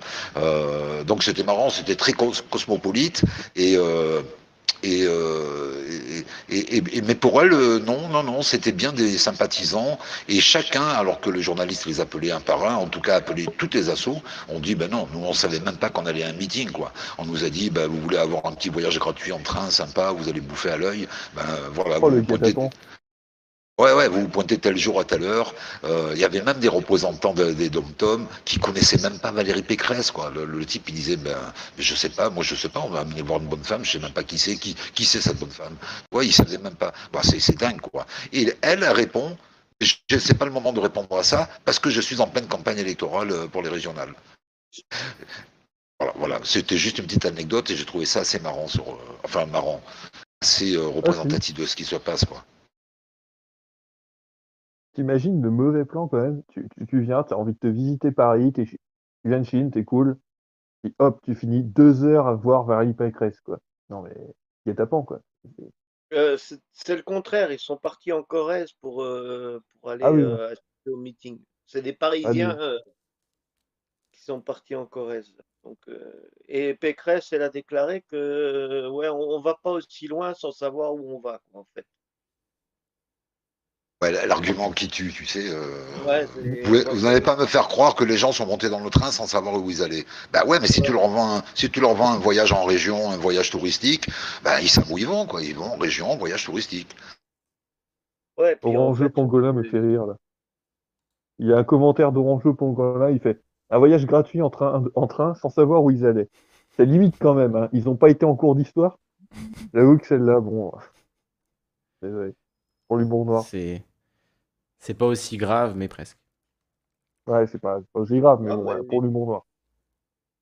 Je pense que là, là, là-dessus, il devrait y avoir une enquête, quoi. Je veux dire, on devrait mettre des flics là-dessus et puis euh, fouiller euh, un peu euh, qu'est-ce qui se passe, comment ils ont utilisé l'argent de la région, et puis euh, voilà, quoi. Après, c'est abus de bien social, machin, tout ça. Et puis, ben, pareil, hein, moi, je suis pour une justice. euh, je suis, je suis, je suis comme les, les, les ultra-droites, hein, en fait. hein. Je suis pour une justice beaucoup plus expéditive. hein, euh. Et quand, quand, quand tu as volé de l'argent dans la caisse, et ben, ma foi, euh, on te prend, on te fout en tôle, voilà, mais point final. Et puis, euh, on ne sort pas au bout de trois mois pour que tu ailles danser la rumba. euh. Ah. Tu fais allusion à Balkany, là, oui. Mm. Ouais, ouais, non, mais. mois, hein, il est, par- il est Non, resté. mais c'est Le, le, le Balka- Balkany, je, je l'ai- je euh, le mec, il a volé pendant 30 ans. Il y a eu 15 ans de procès, de procès. Putain, il sort trois mois après le verdict, euh, sous- sous-disant pour problème de santé, et il danse, quoi. Je veux dire, si c'est pas outrage à un magistrat, ça, euh, faut, faut m'expliquer ce que c'est. euh. C'est- À un moment donné, c'est- vraiment. Pourquoi.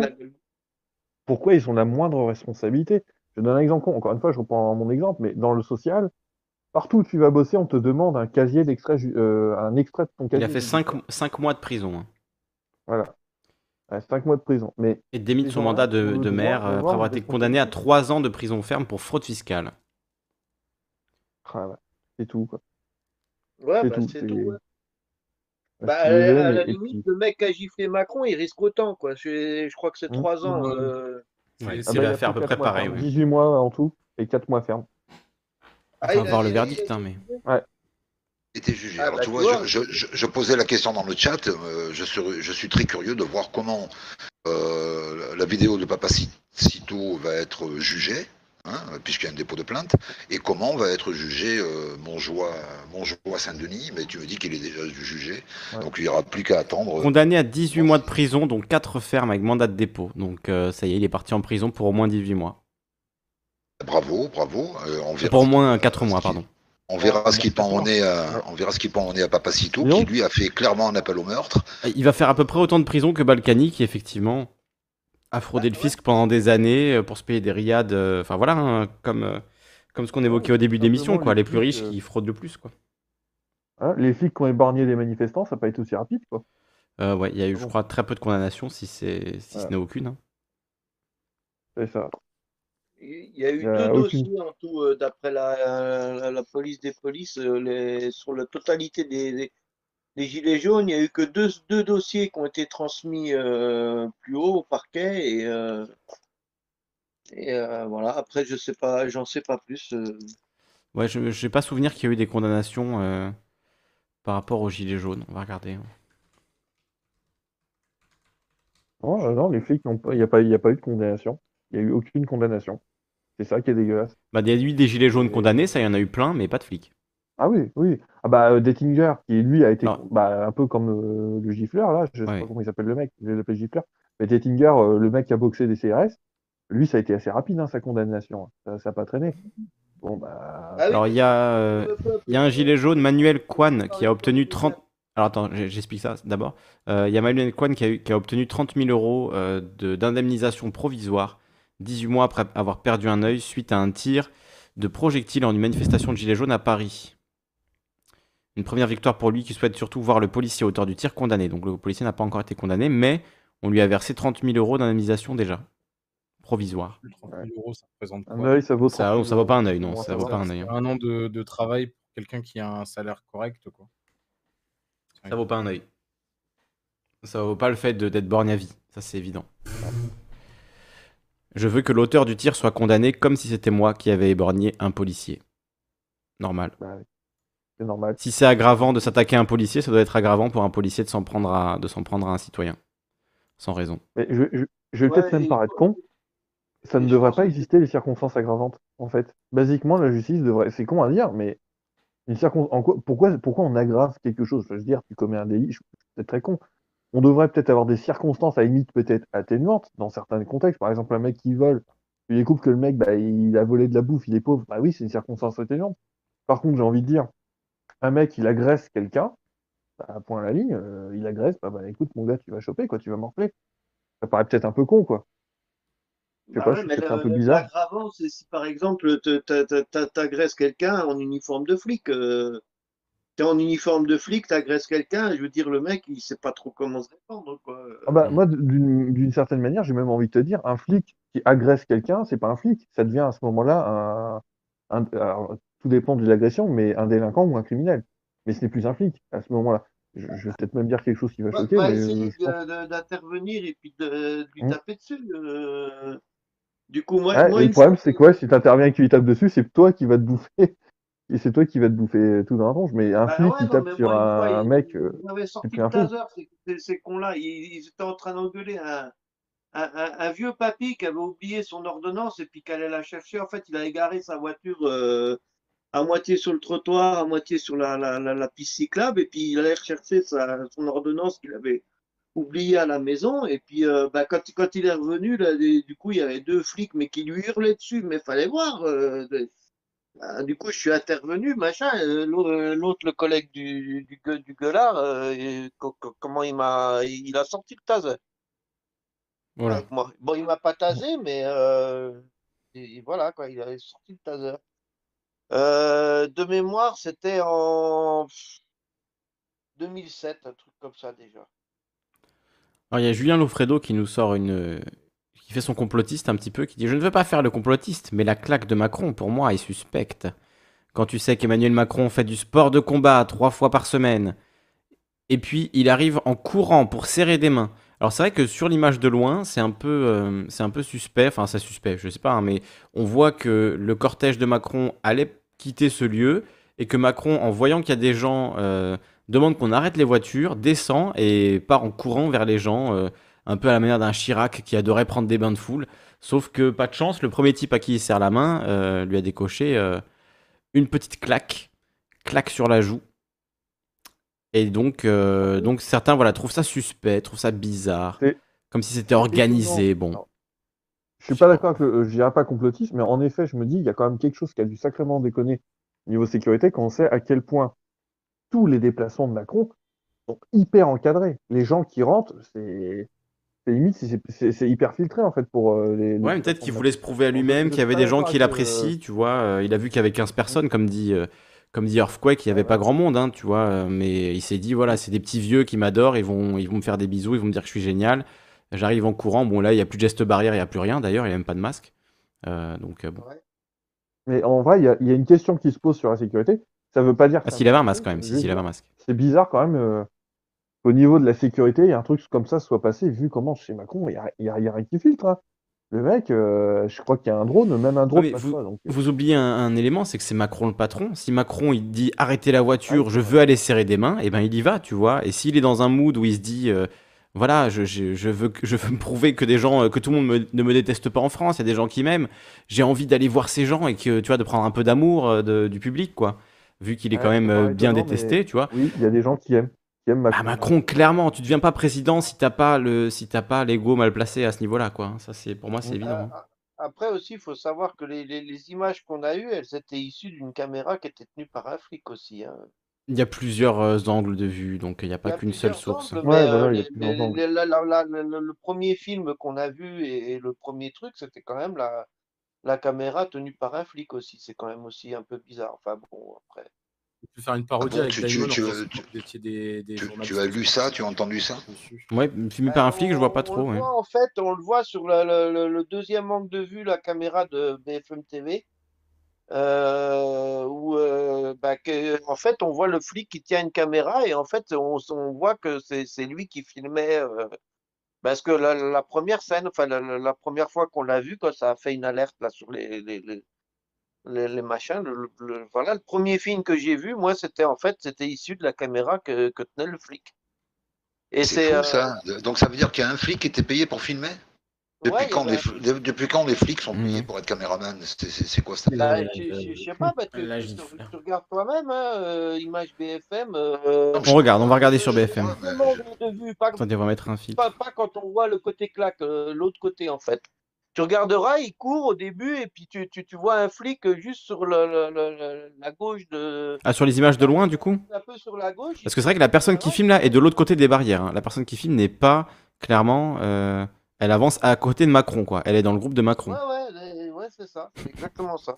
Et après, est-ce que tu es sûr que c'est un flic? Parce que c'est peut-être juste euh, quelqu'un qui Bah, fait qui fait de la documentation pour de la propagande politique plus tard, pour mettre des extraits sur son Twitter ou j'en sais rien, tu vois. C'est un bon moment à filmer pour la communication de Macron, le moment où il serre des mains et où. euh, Après, on, on dirait la qualité, c'est enfin le vu l'angle de vue, enfin vu, la- vu le format d'image, c'est filmé avec un téléphone complètement pourri. Donc je sais pas quel est l'intérêt de filmer des images de propagande euh, si c'est pas en minimum en HD ou avec un, un vrai caméscope quoi, pas avec un téléphone tout pourri. Alors attends, on va regarder les images de loin du coup. Surtout qu'on entend un cri de désolation, de- et il me semble que ce, ce- c'est un oh non, un truc de. Oui, il y a les, bah, il y a les personnes qui sont vraiment fans de Macron qui sont choquées, oui. Ouais, mais Ah oui, c'est ce flic-là qui filme, oui. C'est probablement Attends. celui qui filme.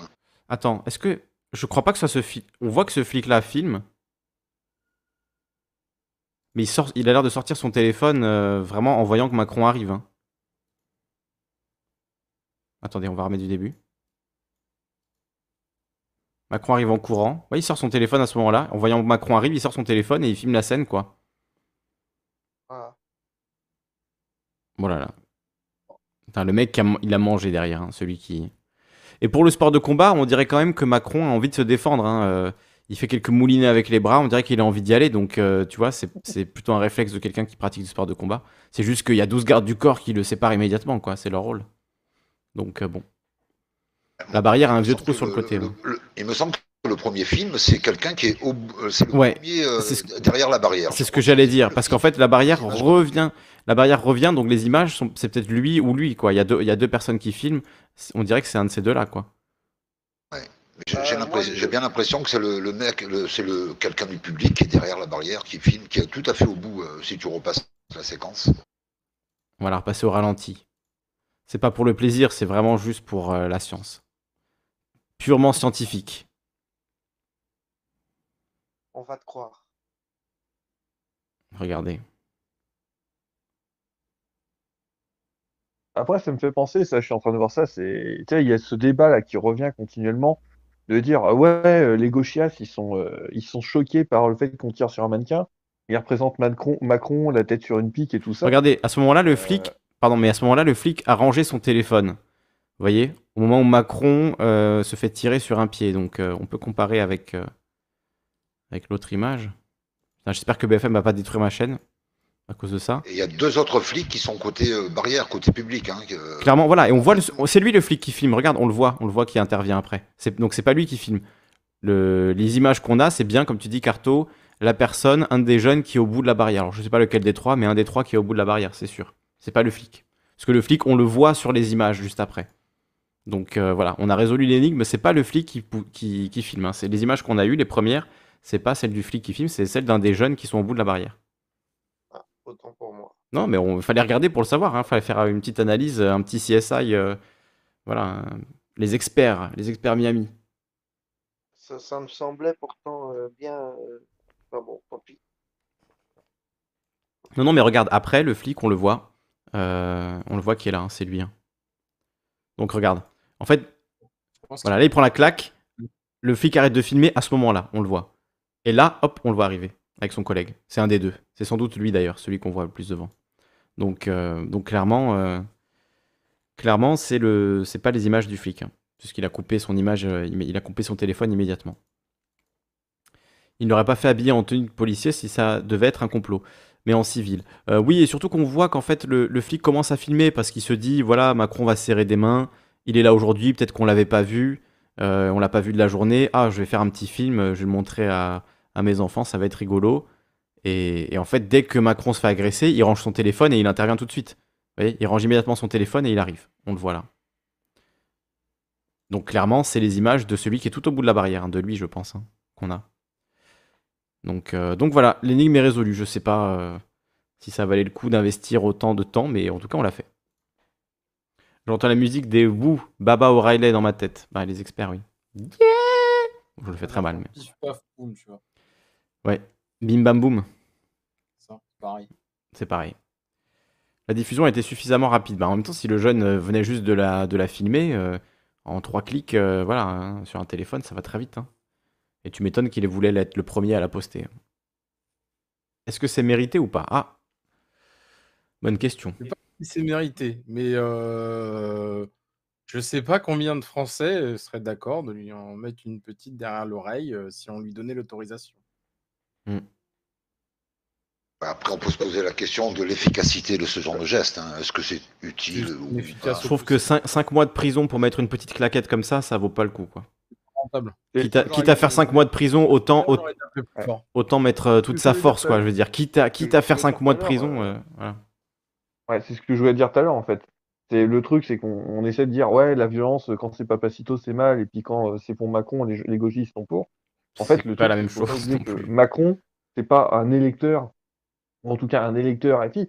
Macron c'est quand même une représentation aussi de l'autorité. Hmm. C'est quand même un mec qui, en termes de pouvoir et de décision, a quand même lourdement influé sur notre vie au quotidien euh, et a lourdement influé sur la vie et la mort de milliers de Ouais. personnes. Et ceci dit, si rappeler, Papacito, donc, par exemple, dans sa vidéo, autre chose. Non, mais si Papacito, dans sa vidéo, euh, avait utilisé par exemple une effigie de Macron et avait dit on va tester, euh, voir si, ça, si les balles euh, résistent, euh, enfin si Macron résiste aux balles ou je sais pas quoi, euh, eh ben, il serait déjà en prison en fait, sans doute.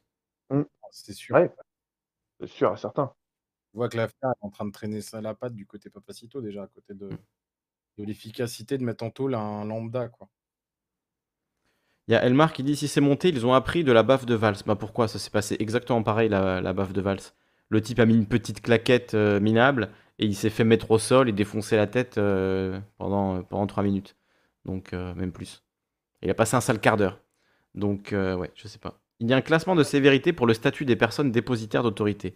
Euh, oui, oui, oui, notamment bah, les flics et les flics, effectivement, les députés, etc. euh, c'est sévère et le président on n'en parle pas.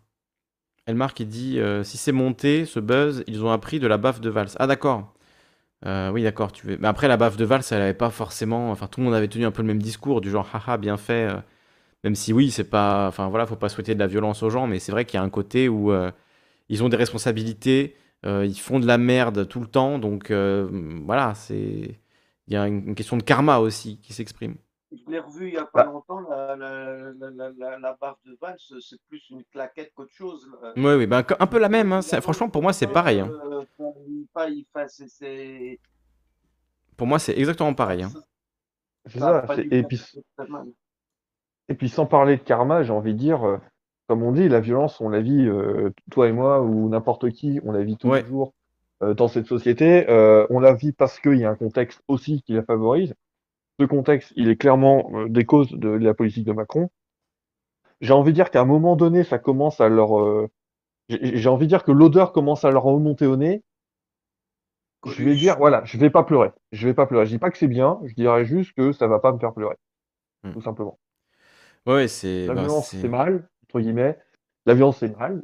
Et en effet, la violence, c'est mal. C'est toujours euh, quelque chose qui est une atteinte à l'intégrité d'une personne. Macron, on peut le haïr, c'est une personne. Mais à un moment donné, voilà, il se prend juste un retour de flamme d'une situation que des millions de gens vivent tous les jours et qui est sûrement favorisée par sa politique aussi. Et bah, ça le fait descendre de son piédestal, quoi. Hmm. Est-ce Ouais. que ça serait pas un mal nécessaire parfois? Moi, tu vois, j'ai un peu le même genre de, de raisonnement avec, euh, avec Papacito, où je me dis euh, la censure, le fait d'être condamné pour euh, avoir fait, avoir dit des choses, avoir fait des choses dans une vidéo, c'est pas quelque chose qui me plaît. Mais euh, c'est vrai que si la justice condamne Papacito pour ce qu'il a fait, en même temps, je vais pas pleurer non plus parce que je me dis, euh, c'est un peu aussi les conséquences de tes actes. Tu vois, quand tu fais ce genre de vidéo, Ouais. bah, il y a des conséquences derrière en fait. C'est c'est pas, euh, c'est pas open bar. Tu peux pas faire tout et n'importe quoi et c'est assez logique ait des conséquences. Même si, euh, par ailleurs, euh, je trouve que aller tout de suite vers la censure, vers la condamnation, c'est quelque chose qu'on fait de plus en plus en France et qui est pas forcément terrible parce que on sait bien qu'après, euh, ça, ça touche beaucoup de personnes. On va de plus en plus loin dans ces actes de censure et donc c'est pas, pas forcément quelque chose que j'apprécie non plus. Ah, C'est pour ça que je posais la question de l'efficacité. Alors, on, on peut justifier le geste, tu vois, euh, euh, un ras-le-bol, euh, c'est- Piotr qui disait ça, un ras-le-bol de, de- de la société. Ah oui. Donc, ben voilà, il y, a- il y a un trop-plein, on met une claque. Mais l'efficacité, parce que ce geste-là, cette image-là, on sait qu'elle va être reprise sur toutes les chaînes radio, elle, elle va faire les choux gras des, des, des unes des éditorialistes.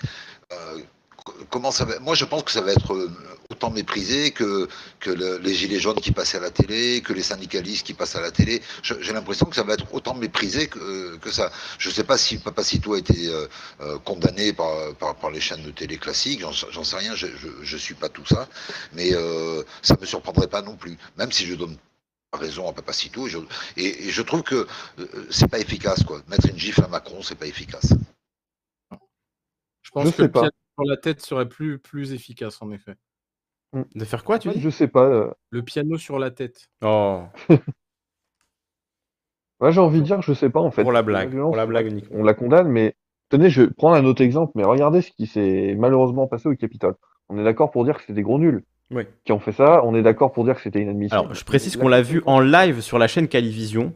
Euh, juste au moment où je suis allé me remplir mon café, en plus, je reviens et je vois des Trumpistes dans le, dans le truc. C'était incroyable. On l'a vécu ensemble. C'était complètement fou cette soirée. Ouais. La soirée du Capitole, euh, quel délire. C'était un truc de fou. Et ça a fait flipper, sin- sincèrement, je pense, euh, le pouvoir américain. Et Biden, qui s'est fait élire avec un programme assez mou de gauche, il faut le dire, Mm. bah ouais, il vient de balancer dernièrement le plus gros plan de relance. Mais est-ce que ça vient pas du fait de se dire, là, les gars, on est Ouais. en train d'avoir chaud derrière? Ouais, ouais, ouais. Et je Il faut faire des vrais le trucs. Ouais, Capital, c'était ouais. bien, Est-ce que mais c'est fait vrai que c'est vrai que Biden est un peu moins nul qu'attendu. Ça veut pas dire qu'il est pas nul, Ouais. euh, mais Ouais, il est pas, il- Voilà, pas, pas autant que ce qu'on avait imaginé, et peut-être que tu as raison, c'est aussi cette pression euh, des, alors on va dire les Trumpistes pour aller vite, mais en fait de, de la moitié des États-Unis, qui effectivement, s'ils sont prêts à voter pour un Trump, c'est qu'ils sentent que leur situation est désespérée, qu'il n'y a pas d'autre choix. Et Biden, effectivement, s'il est intelligent, euh, il se dit, je peux pas me contenter de ce que j'ai promis, il faut euh, essayer de faire un peu plus. Et bon, on n'en est pas tout à fait là, puisque même sur les reculs, on en parlera, on fera la fameuse revue de presse. euh, revue de presse de Biden, un peu de tout ce qu'il a fait depuis qu'il est, qu'il est élu. Enfin, tout, on sera difficile de tout évoquer, mais on essaiera de faire un petit bilan euh, des six premiers mois. Et, euh, et, et du coup, euh, il y a quand même euh, cette idée qu'il fait, qu'il revient sur des choses que Trump a fait. Mais par exemple, alors j'ai plus les chiffres, il faudra que je regarde pour l'émission, je vous dirai les chiffres exacts.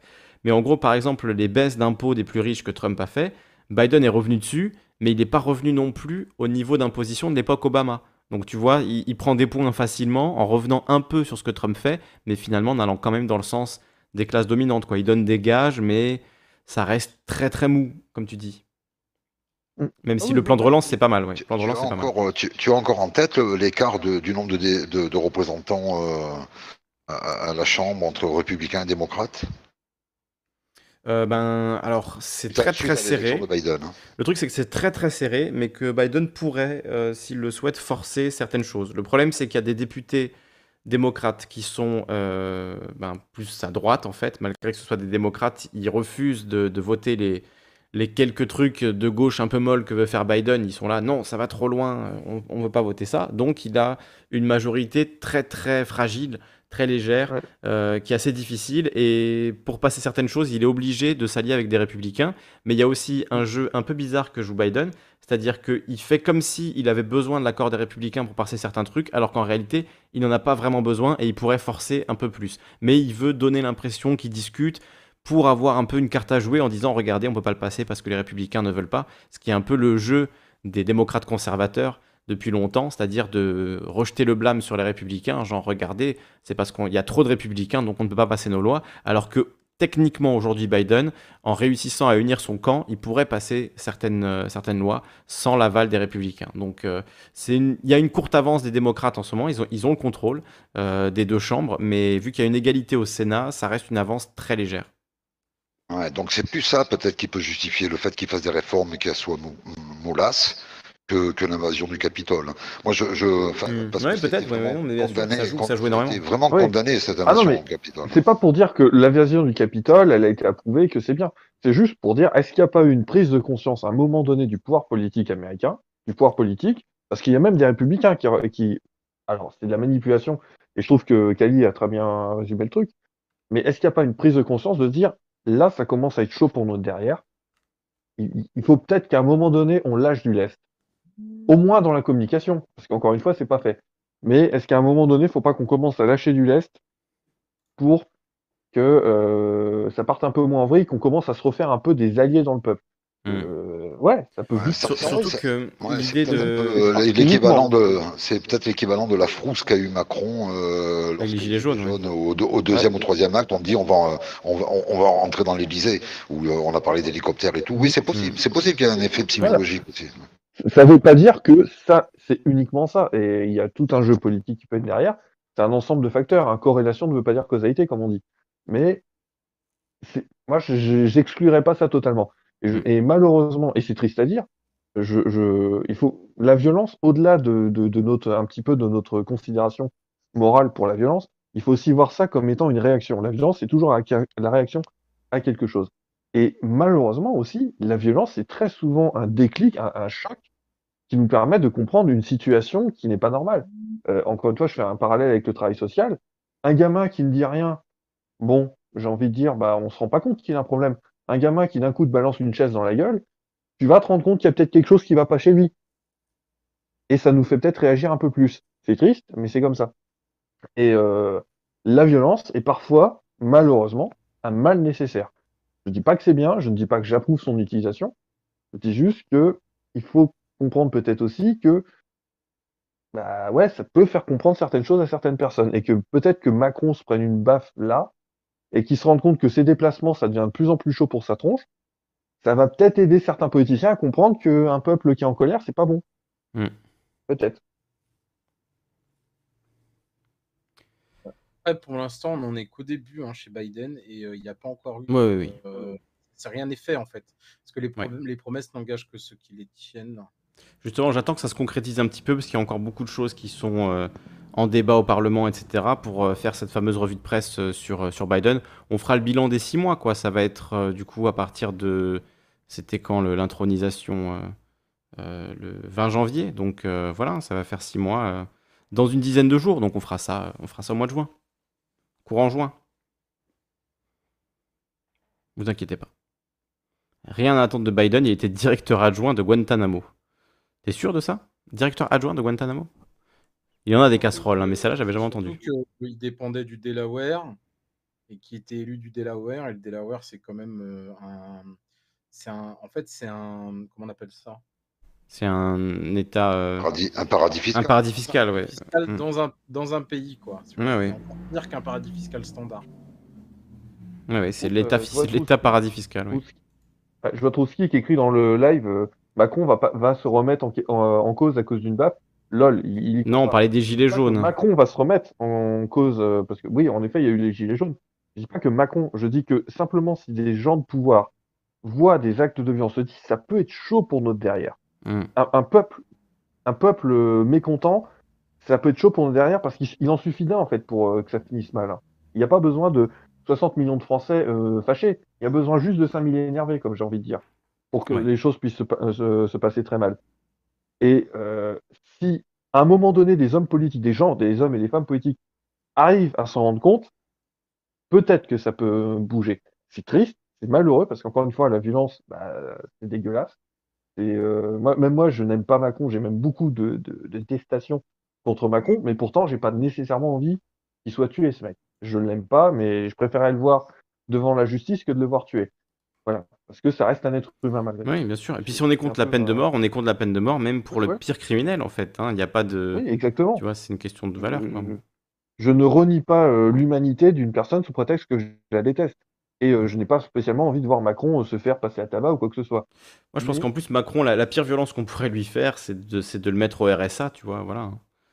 Tu le mets au RSA, tu le mets dans un, Ah oui, dans un studio de 8 mètres carrés euh, dégueulasse, et tu lui dis, bon, voilà, tu vas vivre comme ça deux ans, euh, et tu vas te démerder maintenant, et ça, je pense que ce serait pour lui, euh, enfin, voilà, le meilleur moyen de lui faire prendre conscience de la violence qu'il a infligée à des millions de personnes.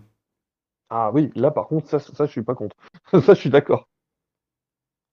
Moi, je vois, la- je vois en plus la mort comme une libération finalement. Donc, je me dis que la peine de mort, c'est même pas le pire truc que tu peux faire à une personne. Je dis pas que les- la mettre au RSA, c'est la pire chose. Heureusement, il y a des gens qui sont très heureux au RSA. Justement, il faudrait que Macron apprenne à devenir heureux en étant au RSA. Ça lui ferait beaucoup de bien, je pense. Mais on peut toujours faire pire que de tuer quelqu'un au final. hein. On peut Hein, même. euh, Tu veux le laisser en, tu veux le laisser en vie pour lui faire du mal, mais tu as, Non, mais- méchanceté au fond de toi. euh. J'ai pas la méchanceté au fond de moi, je prends l'argument de la peine de mort pour ce qu'il est, c'est-à-dire le but c'est de punir la personne. Moi je pense pas que la justice punitive soit vraiment efficace, je pense qu'en punissant les gens, euh, on peut faire du bien aux victimes, on peut rassurer les victimes et on ne, on ne règle pas le problème de la personne violente. Donc je suis pas pour la justice punitive. Mais si on est pour la justice punitive, en quoi la mort serait euh, la punition ultime? La punition ultime c'est plutôt la prison à perpétuité pour moi. La peine de mort, moi à choisir entre la prison à perpétuité vraiment sans aucune possibilité de sortir et la peine de mort, à la limite, je choisis de- d'en terminer maintenant, tu vois, voilà. Plutôt que de rester en vie en prison. Après, peut-être que c'est une erreur, hein, mais pour moi, une perpétuité en isolement est bien pire que la peine de mort en termes de souffrance de- et de justice punitive, quoi. Après, moi, c'est pas ce pourquoi je suis à titre personnel, mais tu vois de ce que je veux dire, je me mets à la place des personnes qui veulent punir les gens, qui veulent les mettre à mort, etc. Non, mais là, je te, je te chambrais un peu. Mais par contre, tu, tu- tu as vu qu'il y avait un sondage, alors je sais pas ce qu'il vaut, hein, je sais pas qui, qui l'a fait, euh, où les Français sont, reviennent pour la peine de mort. quoi. Hmm. C'est euh, c'est affolant, c'est- enfin c'est affolant. Mais voilà, tout ça c'est dans la mouvance euh, extrême droite. euh, ça, ça Oui. pue tout ça. hein. Moi, je, je- la première fois, je, enfin, ça fait- de- depuis l'élection de Macron, je me suis dit, le prochain c'est le RN.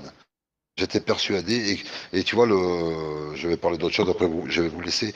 Le, fameux front républicain, qu'est-ce qu'ils sont lamentables à gauche, hein? qu'est-ce qu'ils sont lamentables avec leur désunion.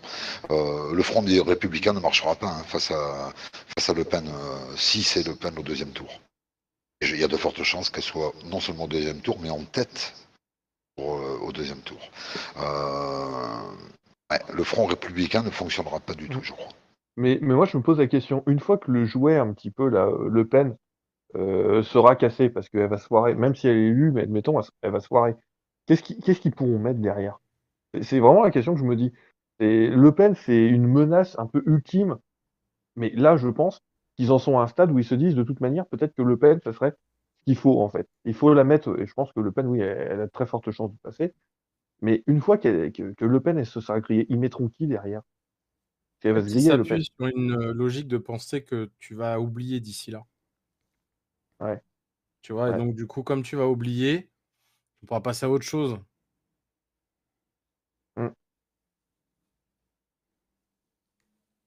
Bah, après, c'est Ouais. pas sûr qu'elle rendre le pouvoir aussi, après, une fois qu'elle y sera. Ah, ça se trouve, elle va pas tenir longtemps. hein. Bah, Bah, Le, le truc, c'est qu'elle va, se- elle va être obligée de travailler avec des institutions qui, euh, qui sont peuplées de, de, de conservateurs ou d'énarques ou des gens comme ça, qui, qui sont anti, anti Le Pen. Donc là, ça va être difficile de, de, de bosser avec euh, les, les organes de l'institution. Et euh, il y aura une, il y aura un soutien populaire. Ça, Alors, qu'est-ce que ça va donner tout ça? Est-ce Mais- que l'État. On part du principe que si Le Pen est l'élu, oh là là, mais ça c'est un truc qui m'a toujours gonflé avec les gens, là, le Front républicain, le Front républicain. Personnellement, moi en 2017, j'ai pas voté Macron, j'ai voté Obi-Wan Kenobi. Mais euh, le. Front républicain, Obi-Wan Kenobi, ah si, Obi-Wan Kenobi quand même. T'as voté blanc, quoi. Ouais, voilà, en gros. Mais euh, pour dire, en fait, euh, le Front républicain, euh, moi, j'avais pas à choisir entre la peste et le choléra. Mais il y a une élection qui est très efficace si on veut priver un président de son pouvoir, si on veut faire un vrai barrage. C'est une des élections les plus efficaces. C'est pas de voter pour le mauvais candidat au second tour, c'est simplement de voter aux législatives. Quand tu vois qu'aux législatives, les gens se déplacent pas, mais si simplement il y avait une Assemblée nationale qui n'était pas constituée des pantins de Macron, mais bordel, ça serait tellement mieux. Et, là, si Le Pen euh, est passée au second tour, on peut facilement la contrer. Il suffit simplement que les gens ils bougent leur cul aux législatives. Et ça, Ouais, ouais, ça il fera de faut la comprendre ça. cohabitation. Bah oui, il vaut mieux une cohabitation qu'un euh, que du 100% Le Pen ou qu'un Macron, clairement. Il vaut mieux une cohabitation dans laquelle le pouvoir se tire un petit peu la bourre et euh, on aurait, euh, entre guillemets, j'ai envie de dire, une version light du pire des deux choses, que d'avoir un, un Macron. Enfin, et encore, on sait pas ce qu'on aura en cohabitation. Mais il vaut mieux avoir clairement cette petite instabilité-là, qui d'ailleurs euh, se fait, hein, j'ai envie de dire, euh, la cohabitation Chirac-Jospin, je vais pas dire que c'était génial, mais euh, ça n'a pas empêché le pays de tourner, tu vois. Euh, La cohabitation euh, Mitterrand-Chirac n'a pas non plus empêché le pays de tou- tourner. C'est pas forcément une très belle époque, mais le- la politique s'est faite, la gestion du pays s'est faite. Euh, Ouais, bah, et je pense euh, clairement que Le Pen, si on n'en veut pas, mais les mecs, allez voter aux législatives, bougez votre cul aux législatives. N'allez pas voter pas Macron, le temps bougez euh, simplement votre actuellement. Les, la- la- les- les législatives ont été décalées euh, par le biais de passer au, au quinquennal euh, Mm. De 12 ans. Et en fait, du coup, les gens n'ont plus la. hum, Tu vois, la, la- la- ils n'ont pas le temps d'avoir la, la rogne contre, un président, contre leur président avant d'agir. Ouais. Oui, les législatives, ça a été manipulé. Ouais. Malheureusement. Les législatives ont été mises là comme étant une sorte d'approbation ultime. En fait, c'est plus un vote de confirmation maintenant législative pour donner le pouvoir au président que véritablement ce que c'était normalement. Et ça a Si été fait pour éviter justement une euh, cohabitation. Si on devait dans une sixième république repartir sur les mêmes règles exactement, les législatives ne devraient pas être placées euh, à peine un an après les présidentielles. Faudrait qu'elles soient placées trois ans après, histoire de, en tout cas, de refaire comme avant. Ah oui, tout à fait. Mais Oui, euh, mais ça, voilà, ça a mais- été fait, ça a été fait volontairement, on- on est- on- évidemment, de- vous avez raison. Euh, sauf que, tu vois, tu parles des deux cohabitations. Les deux cohabitations, c'est soit à la deuxième élection de Mitterrand, soit lorsque Chirac pète un plomb et, euh, Oui. et dissout l'Assemblée. Mais su- directement après une élection, il y a toujours eu une majorité présidentielle, toujours, depuis la cinquième. Oui, mais c'est ça, c'est pourquoi, mais, je suis totalement d'accord. Le truc, c'est que les gens, en fait, la- les législatives ont toujours été des élections sous-estimées. Et les gens, ils ont tendance à laisser une sorte d'effet de grâce, entre guillemets. Il y a l'effet de grâce du vainqueur, du président, qui fait que les gens, bon, bah, quand il vient juste d'être élu, ils se disent, bon, bah, on va laisser, entre guillemets, euh, le mec diriger avec son parti. Mais là, Le Pen, on est d'accord, enfin, je pense, j'ose espérer qu'une grande partie de la population ne veut pas vraiment Le Pen. Mais j'ai simplement envie de dire, les gens, au lieu de vous abstenir, franchement, votez. Et les législatives, c'est le moyen de faire barrage le plus efficace. C'est pas de voter Macron au second tour s'il passe. C'est d'aller voter aux législatives et de se bouger le cul là-dedans. Parce que c'est là où on peut clairement paralyser, entre guillemets, le pouvoir. Et, et vraiment créer une nuisance contre le président. Mais euh, évidemment, euh, je suis d'accord que les législatives ont été manipulées. Je suis totalement d'accord. euh, Tu prends le cas de Macron. euh, il sait très bien que dans le pire des cas, c'était un one-shot. Et que du coup, de toute manière, c'était prévu depuis trois, ans, trois quinquennats parce qu'il était quand même de, de l'époque Sarko et de, l'époque Hollande et qu'il a participé dans les deux cas euh, à continuer en fait à empirer le truc. Ça, ça veut pas dire que c'était prévu qu'il devienne président. Ouais, mais si tu le mets à l'Assemblée, regarde, si tu mets une Assemblée nationale qui est euh, opposée euh, à, à Ju- à Jupiter, et ben Mm. le, le souci, c'est que à côté de ça, euh, lui, en fait, il s'en fout parce qu'il passe en 49.3 dans le pire des cas. Donc en fait, c'est ça le souci. Euh, le 49.3, c'est le président ou c'est c'est le gouvernement, le le Premier 49.3 ministre. Le Ah, c'est le Premier ministre, Oui, Donc, euh, ça. oui, mais le. Le gouvernement, il est composé par, euh, il est composé par euh, l'Assemblée. Enfin, c'est le président qui nomme ses ministres, mais le gouvernement, il est composé de gens venant de la majorité euh, parlementaire, pas de la Euh, majorité de l'Assemblée nationale. euh. Donc euh, le 49 Bah, si, ceux qui peuvent le faire passer, c'est Bah, pas si. président. Si, si, il a raison. Si, si le, si le, le parti euh, qui est majoritaire euh, au Parlement ne veut pas proposer un. Enfin, il faut que le président accepte le, le choix du, du Premier ministre qui est proposé par euh, effectivement le groupe majoritaire à l'Assemblée. hein. Il me semble que c'est comme ça que ça fonctionne. Donc ça veut dire que hein. c'est de, la de cohabitation. Si par exemple Macron avait eu une majorité euh, LR, au lieu d'avoir une majorité LREM, eh ben, il aurait dû euh, faire avec le parti, le parti majoritaire à l'Assemblée. C'est juste que nous, on le connaît plus ça, puisque à chaque fois qu'il y a le présidentiel, il y a les, les parlementaires juste après, les législatives juste après. Donc il y a toujours cet effet que le président élu, enfin, depuis 2002, hein, depuis 2002 c'est comme ça, le président élu obtient direct sa, ma- sa majorité derrière, et la question ne se pose plus. Mais avant, la cohabitation, etc., bah, c'était ça le principe. hein. Et est-ce que notre éducation, j'ai envie de dire qu'en à gauche, est-ce qu'elle ne devrait pas être de dire, alors je dis pas qu'il faut, tout placer sur la maintenant, je pense qu'il faut tout placer à gauche sur la présidentielle, il faut tout faire pour essayer de la gagner, mais au lieu de faire un front républicain, je dis, bah, le président qui sera élu sera le président qui sera élu, à la limite, là, il faut s'abstenir. Là, il faut s'abstenir, il faut clairement montrer que ce président, il a aucune légitimité, que les gens ne veulent pas de lui. Avoir le président le plus mal élu. Mais à côté de ça, les, les législatives, il faut que les gens se bougent le cul. Parce que c'est là où tu peux vraiment bloquer le président. C'est là où tu peux vraiment, clairement, euh, mettre, remettre un peu de démocratie quelque part. Et ça casserait un petit peu justement. On a l'élu Macron. Mais bon, ça, ça, là, je suis, je suis dans l'utopie, hein, soyons clairs. Ouais, là, il, passera. Macron. Quand tu regardes bien. il a été élu avec euh, 10 millions de voix, 11 millions. Ouais. Ouais, non, mais oui, on est d'accord que ça, ça n'a pas mis euh, forcément un gros choc. Euh, et Macron est le président le plus mal élu, je crois, de la Ve République. Euh, euh, concrètement, le mec, il a 18% des, des voix, hein, c'est tout. Mais ça n'en. Non, mais tu vois, qu'est-ce Je que dis ça a pas changé en termes de légitimité? Bah, je ne dis pas que ça enlève, bah, ça enlèvera quand même. une Même certaine s'il y avait que lui et Brigitte qui avaient voté pour lui et que tout le monde s'était abstenu, euh, voilà, il aurait euh, 100% des voix avec Ah deux bah, il voix. aurait tout à fait son pouvoir. Non, mais je suis totalement d'accord. Il aurait son pouvoir, mais de toute manière, euh, si tu veux voter, enfin, qu'est-ce que je voulais dire Je ne sais plus. je, me suis embrouillé. Alors, je voulais vous donner une dernière euh, nouvelle avant, avant qu'on se quitte, euh, puisqu'il est déjà 20h, on va, on va terminer l'émission.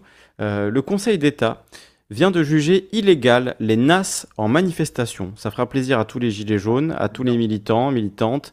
Voilà, une procédure lancée à Lyon a fait que le Conseil d'État annule la possibilité de recourir à l'encerclement des manifestants. Pour euh, tous les gens qui l'ont vécu, euh, il et elle savent que c'est particulièrement stressant d'être nassé par, euh, par la police, de ne pas pouvoir sortir. Moi, je l'ai vécu à plusieurs reprises. Euh, je sais quand j'en parle à des gens, ils me disent mais forcément il y avait un endroit pour sortir. Ben non, c'est arrivé plein de fois, à plein d'endroits, que des rues soient bloquées, que la police bloque les accès et laisse partir les gens quand elle en a envie, après les avoir abondamment gazés. Évidemment, ça mène à des scènes de violence, à des, des situations de stress intense, à des yeux crevés, à des mains arrachées, etc. etc. Donc euh, l'instance a répondu à une question prioritaire de constitutionnalité lancée à Lyon en 2011. En 2011, il a fallu 10 ans, quoi. Cette décision s'applique au schéma du maintien de l'ordre voulu par l'actuel ministre de l'Intérieur. Est-ce la fin des NAS lors des manifestations? À en croire le Conseil d'État? Oui. L'instance Bah. a annoncé ce jeudi annuler la possibilité de recourir à l'encerclement des manifestants par les forces de l'ordre. Une, QP, une QPC, donc question prioritaire de constitutionnalité, lancée à Lyon en mars 2020, la Chambre de l'instruction confirme un non-lieu dans l'affaire de l'encerclement de la place Bellecour le 21 octobre 2010. Ça fait plus de 10 ans, quoi. La justice française et, et sa célérité légendaire. Ce jour-là, 700 personnes avaient été retenues, encerclées et filtrées par les forces de l'ordre lors d'une manifestation. Alors tous les gens qui ont fait des manifestations à Paris et sans doute dans d'autres grandes villes ont vécu euh, ce genre de choses. hein.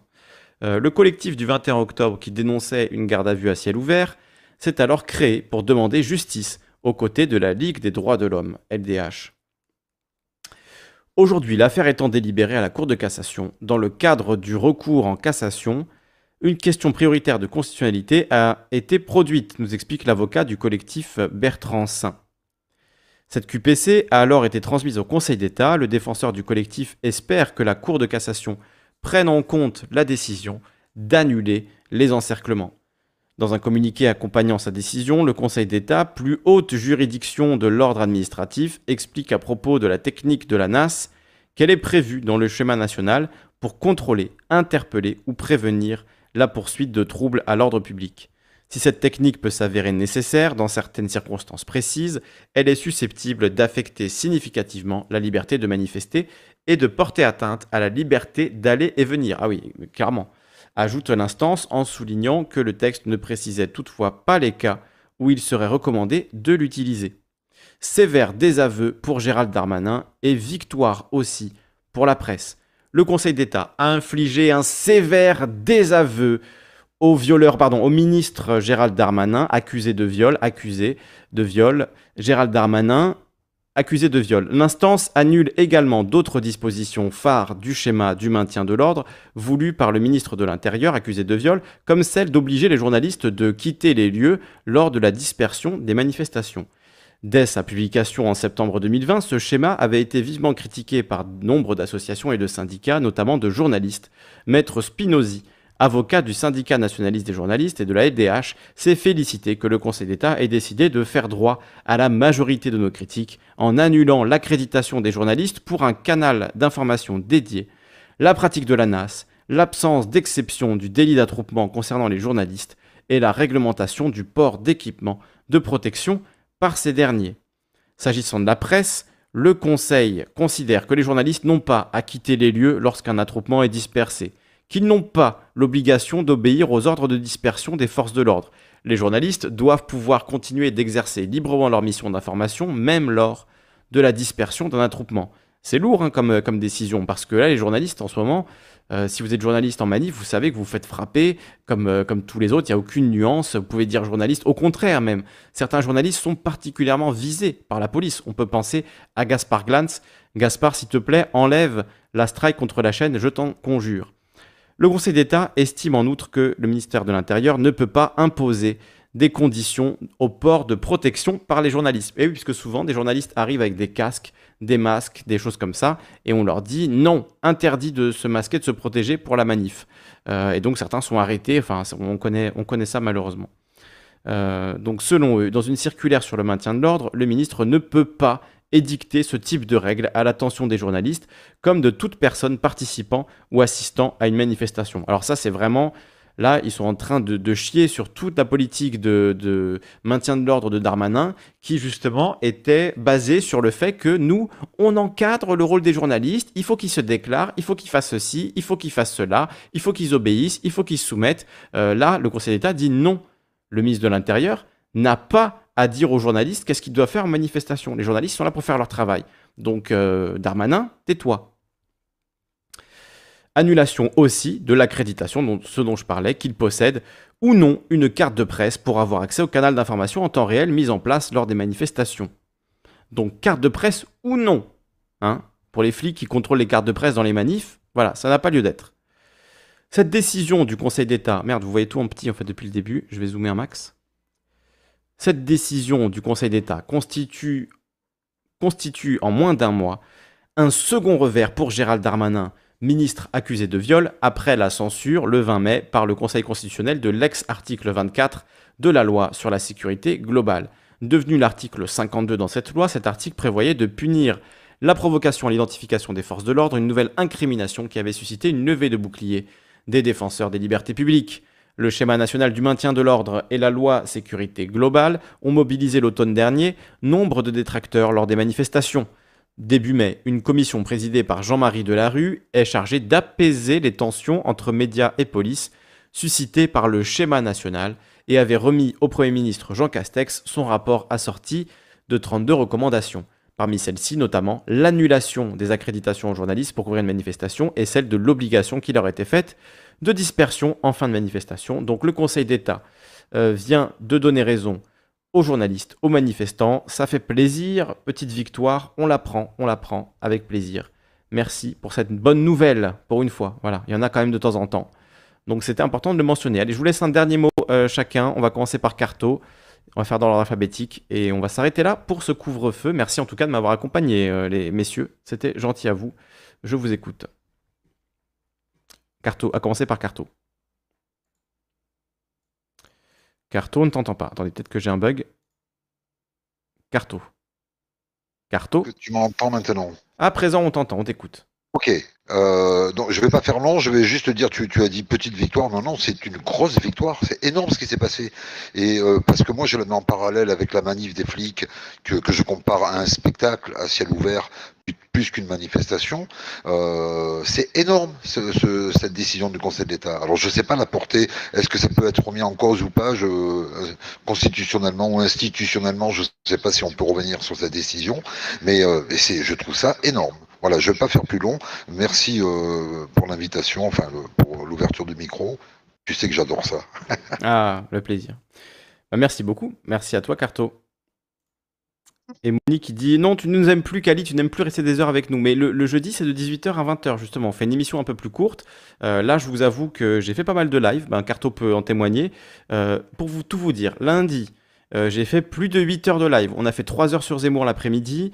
5-6 euh, heures le soir sur, euh, je crois, 5h, 5h40, euh, un truc comme ça, l'émission de, lundi, sur, sur Papacito. Donc ça fait plus de 8 heures de live pour lundi. Mardi, il y a eu Zioclo. J'étais là. Ensuite, on a continué jusqu'à très tard avec Zioclo. Moi, j'ai discuté jusqu'à 5 heures du matin avec Lynn Ariel. On a continué à parler de Papacito encore. Hier, il y a eu un autre live de Zioclo, il y a eu le live euh, avec Canal Concorde, on a discuté aussi pendant, euh, moi je suis resté une heure, une heure et demie, euh, je quittais le live de Zioclo, je suis allé chez Canal Concorde, j'ai quitté Canal Concorde pour aller chez Daimon immédiatement, qui a fait aussi un live jusqu'à 3 heures. Alors malheureusement le live de Daimon a été supprimé, ça c'est... C'est dommage, donc vous n'avez pas le live de Daimon à vous mettre sous la dent.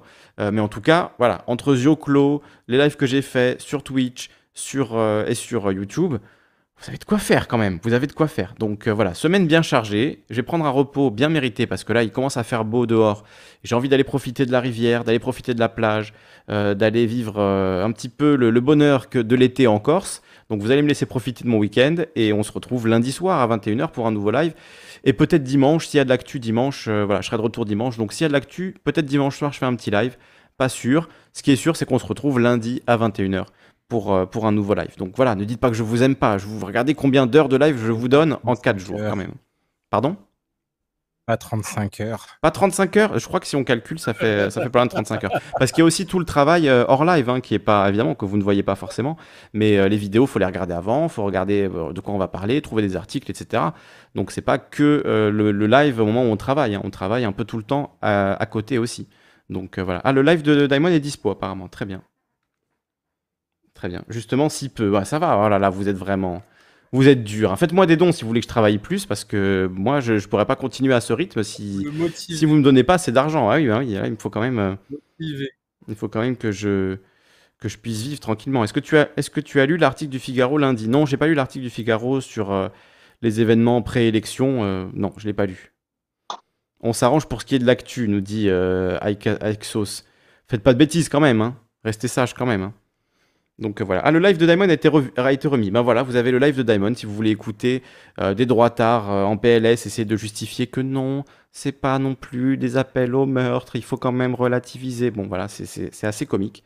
C'est assez comique quand on sait que certaines de ces personnes m'ont reproché de faire un political scale sur Twitter pour rigoler et que là ils justifient ça. Je trouve ça toujours assez comique. Donc si vous voulez rigoler une bonne tranche, vous pouvez aller écouter le live de Diamond d'hier qui était assez rigolo. Bon, il y a eu de tout, hein. on n'a pas eu que des, que des gens qui justifient le fascisme, mais il y a aussi des gens qui, l'ont- qui ont dit des bonnes choses.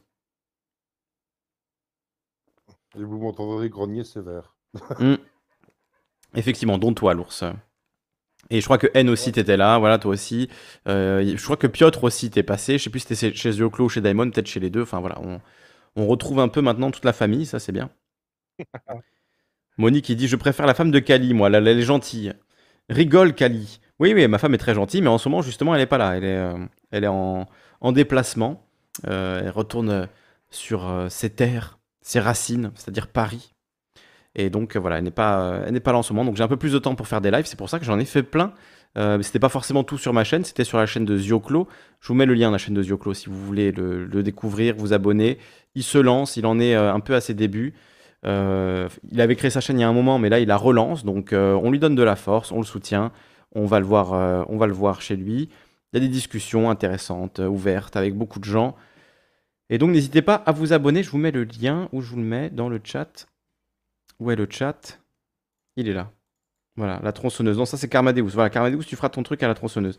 Donc, euh, une pinte par mois, c'est très gentil, Fabrice. Mais même si vous donnez, voilà, même si vous donnez un euro, c'est déjà énorme, hein, parce que si plein de personnes donnent un euro, euh, c'est super. D'ailleurs, j'ai reçu un don extrêmement généreux euh, de, de 200 euros, et je remercie euh, profondément la personne qui me l'a fait. Un grand, grand merci à toi. Donc voilà, n'hésitez pas, si vous avez les moyens et l'envie de, faire un don extrêmement généreux comme ça, bah, évidemment, ça fait très très plaisir. Mais même un don voilà, de 1 euro, 2 euros selon vos moyens, c'est déjà, déjà énorme et ça, ça aide beaucoup la chaîne qui en a besoin si vous voulez que ça se pérennise. Parce que moi, si je peux pas en vivre au bout d'un moment, je vais être obligé d'arrêter. Euh, donc je referai des lives euh, voilà, de temps en temps, mais ce sera plus du tout aussi régulier que ça peut l'être en ce moment.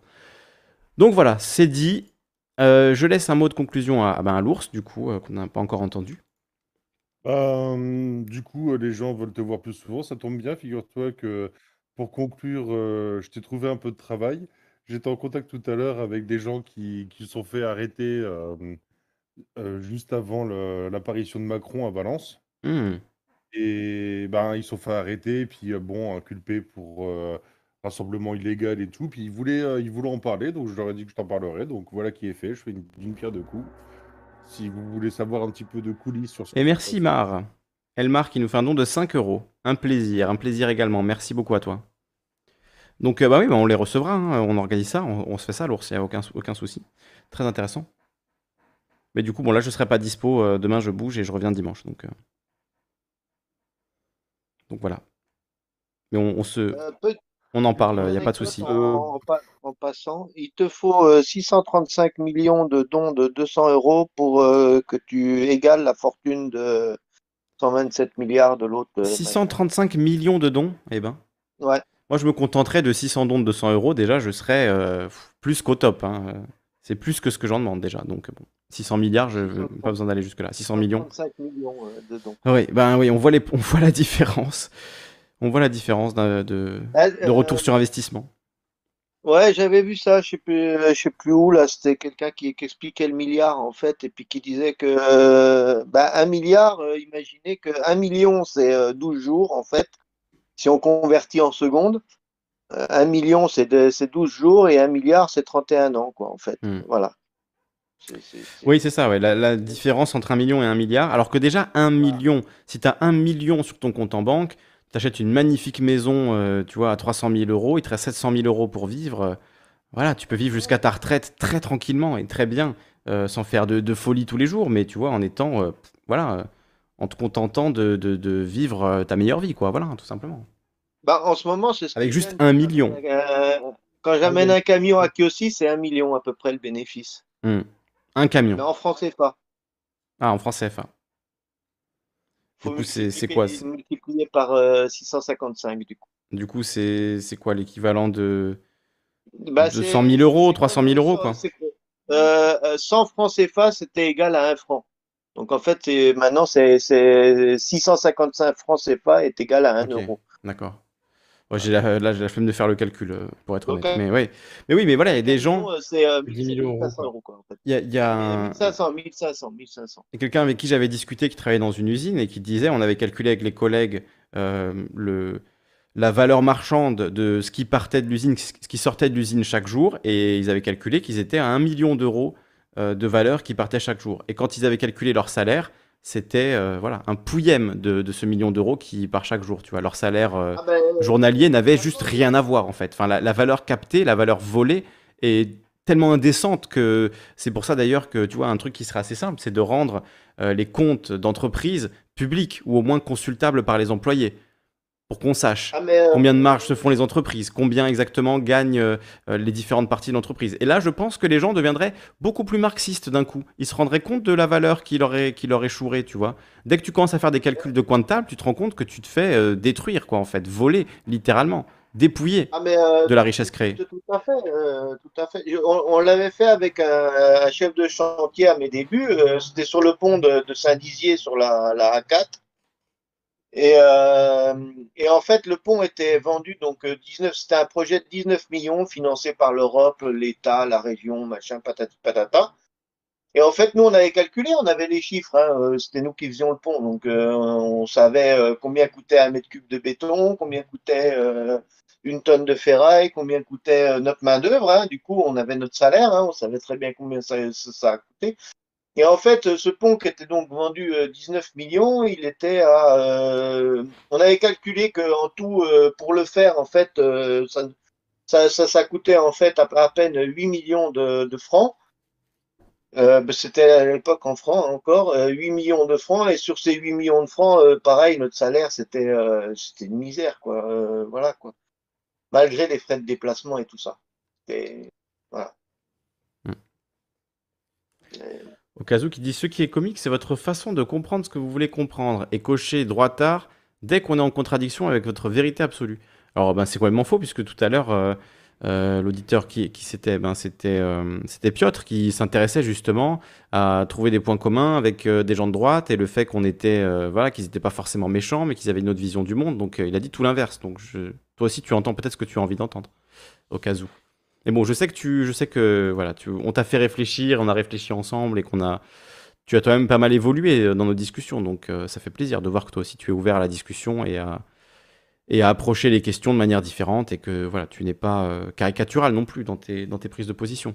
On l'apprécie ça, on aime, on aime la nuance. Tu le sais. Haine le confiné. Bah, merci encore pour ce soir.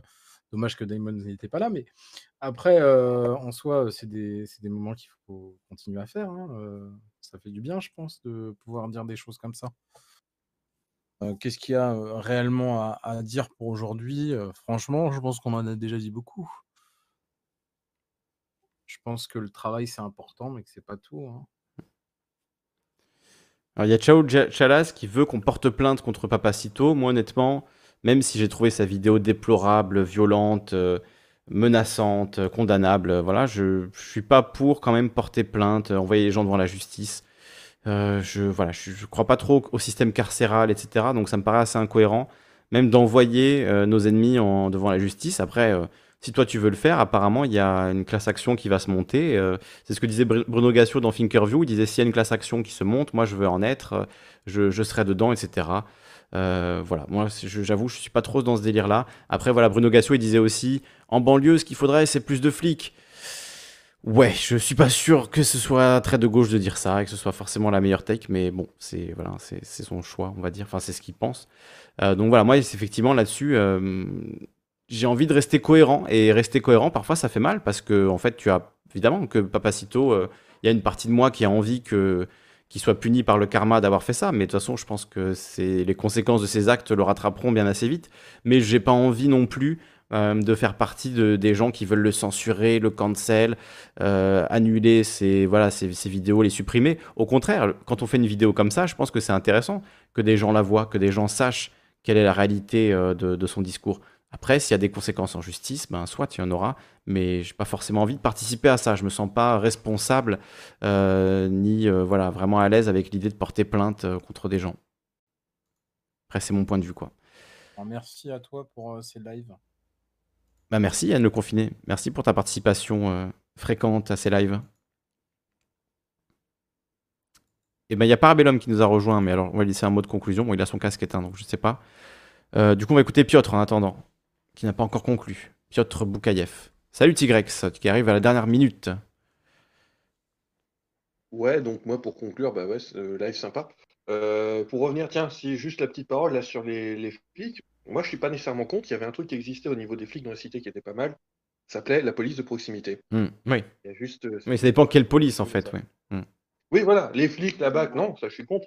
Par contre, la police de proximité, les mecs qui sont au contact des jeunes, qui connaissent les jeunes et qui les voient pas comme juste des délinquants ou des, des, des racailles, Oui. ça peut être intéressant d'avoir des flics parce qu'on dit, ouais, euh, Sarkozy avait quand même balancé cette réplique, policier, c'est pas fait pour jouer au foot avec des jeunes. Bah, il s'avère que quand des flics jouent au, au foot avec des jeunes, ça se passe mieux en général entre les jeunes et les flics. Et ce moment, c'est précisément euh, le moment où, dans l'histoire de la police française, euh, il y a eu, euh, tu vois, un durcissement, une politique du chiffre et la fin d'une idée que, la police devait connaître les gens du quartier où elle était, euh, devait avoir des, des contacts, des liens, pour que quand justement il se passe quelque chose, les gens n'aient pas peur d'aller vers la police, n'aient pas peur d'aller porter plainte s'il y a eu vraiment un acte grave. Alors que s'il y a une défiance euh, police-population, si les deux se détestent et se regardent euh, avec beaucoup de mépris, de haine, etc., ben en fait, il n'y a pas de confiance possible, il n'y a pas d'échange possible, et le jour où il se passe des choses vraiment graves, ben les gens ne, vont pas à la police, en fait. Donc déjà, pour aider le travail des policiers, c'est mieux, en fait, oui, de jouer au foot avec les jeunes, oui, de connaître les personnes depuis qu'elles sont très jeunes,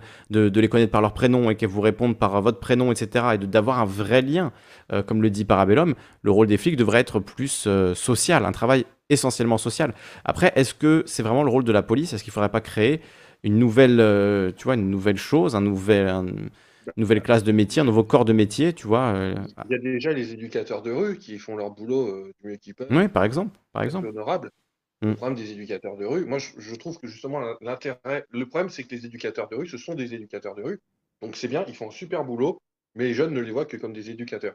Par Mm. contre, remettre à la police cette dimension justement sociale et remettre à la police qui représente l'État, eh ben, l'idée qu'on n'est pas juste là pour vous taper sur la gueule, on n'est pas là pour vous foutre en tôle, on est aussi là pour être avec vous et pour vous aider. Bah, c'est quand même pas. Moi, pour moi, je trouverais ça pas déconnant dans le sens où ça montrerait que l'État, il est là, il n'est pas là juste pour taper sur la gueule des jeunes aussi. Mm. Ça représente l'État. Oui. Et légaliser, euh, légaliser le cannabis, on a déjà eu de nombreux débats là-dessus, je ne veux pas relancer le débat. Voilà. Vous irez voir sur la chaîne si ça vous intéresse. Mais légaliser le cannabis, ça permettrait aussi, je pense, de faire descendre les tensions, euh, de, de- voilà, qu'il y ait moins de trafic, moins de, de- moins de tout ça, et du coup, qu'il y ait plus rapport entre la police, euh, du genre, t'as du shit, on va te fouiller, on va le trouver, ah ah, tu as, t'as du shit sur toi, tu pars au, ca- au cachot, etc. Ce côté-là est extrêmement ten- tendu, parce qu'il y a plein de jeunes qui fument, et donc euh, ça crée une tension avec la police, quoi. Donc, euh, donc voilà. On aura cette discussion une prochaine fois. hein. Ah bon, voilà, c'était tout ce que j'avais à dire un petit peu pour conclure. Ciao qui dit si Papacito le symbole n'est pas jugé, il y aura une impunité de fait dû à notre inaction collective. Qu'est-ce qu'on peut faire vraiment à part porter plainte? Et moi, je t'ai dit que porter plainte, ça me disait trop rien. Surtout que maintenant, il y a, euh, y a euh, un procès en cours, donc on verra bien le résultat de ce procès. On le, on le suivra et on, et on le saura. On saura le résultat, le fin mot. Voilà, un- encore une fois, un grand, grand merci. Euh, ah, euh, Parabellum qui nous met un, article de Vlanx. Un exemple de police qui fonctionne beaucoup mieux dans une zone critique. C'est la fameuse vidéo Faut-il bisounourscifier la police? Très très bonne vidéo, je vous invite à la voir. Vlanx, vraiment, c'est un bon, bon vidéaste, je trouve, qui essaie d'avoir des positions nuancées. On n'est pas forcément d'accord sur tout, mais au moins, il argumente ses positions et euh, il, euh, il donne des points de vue très intéressants, souvent surprenants, et euh, voilà, qui poussent à la réflexion et à l'intelligence. Donc ça fait toujours plaisir. Donc je vous quitte avec ce petit lien pour la chaîne de Vlanx et pour sa vidéo, et j'espère que ça vous plaira. Merci Parabellum de nous avoir partagé ça. Un grand, grand merci à tout le monde. Merci à Elmar pour son don, à tous les gens qui nous font des dons, qui nous soutiennent euh, sur euh, Calivision, que ce soit par Tipeee, par PayPal. Et si vous voulez passer ni par Tipeee ni par PayPal, je vous ai mis mon mail, je vous le mets. Euh, je sais qu'il y a des gens qui préfèrent passer par RIB ou par d'autres moyens. Et je vais vous donner d'ailleurs bientôt une adresse également pour faire des dons via Bitcoin, si vous en avez, ou via crypto-monnaie, si vous voulez m'en envoyer. Ça peut être sympa si vous en avez. voilà, de faire un petit don par ce biais-là. Je vous mettrai un lien Binance à partir de la semaine prochaine.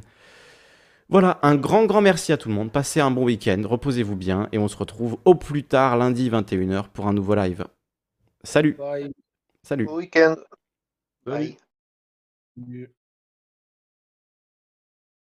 Bon week-end.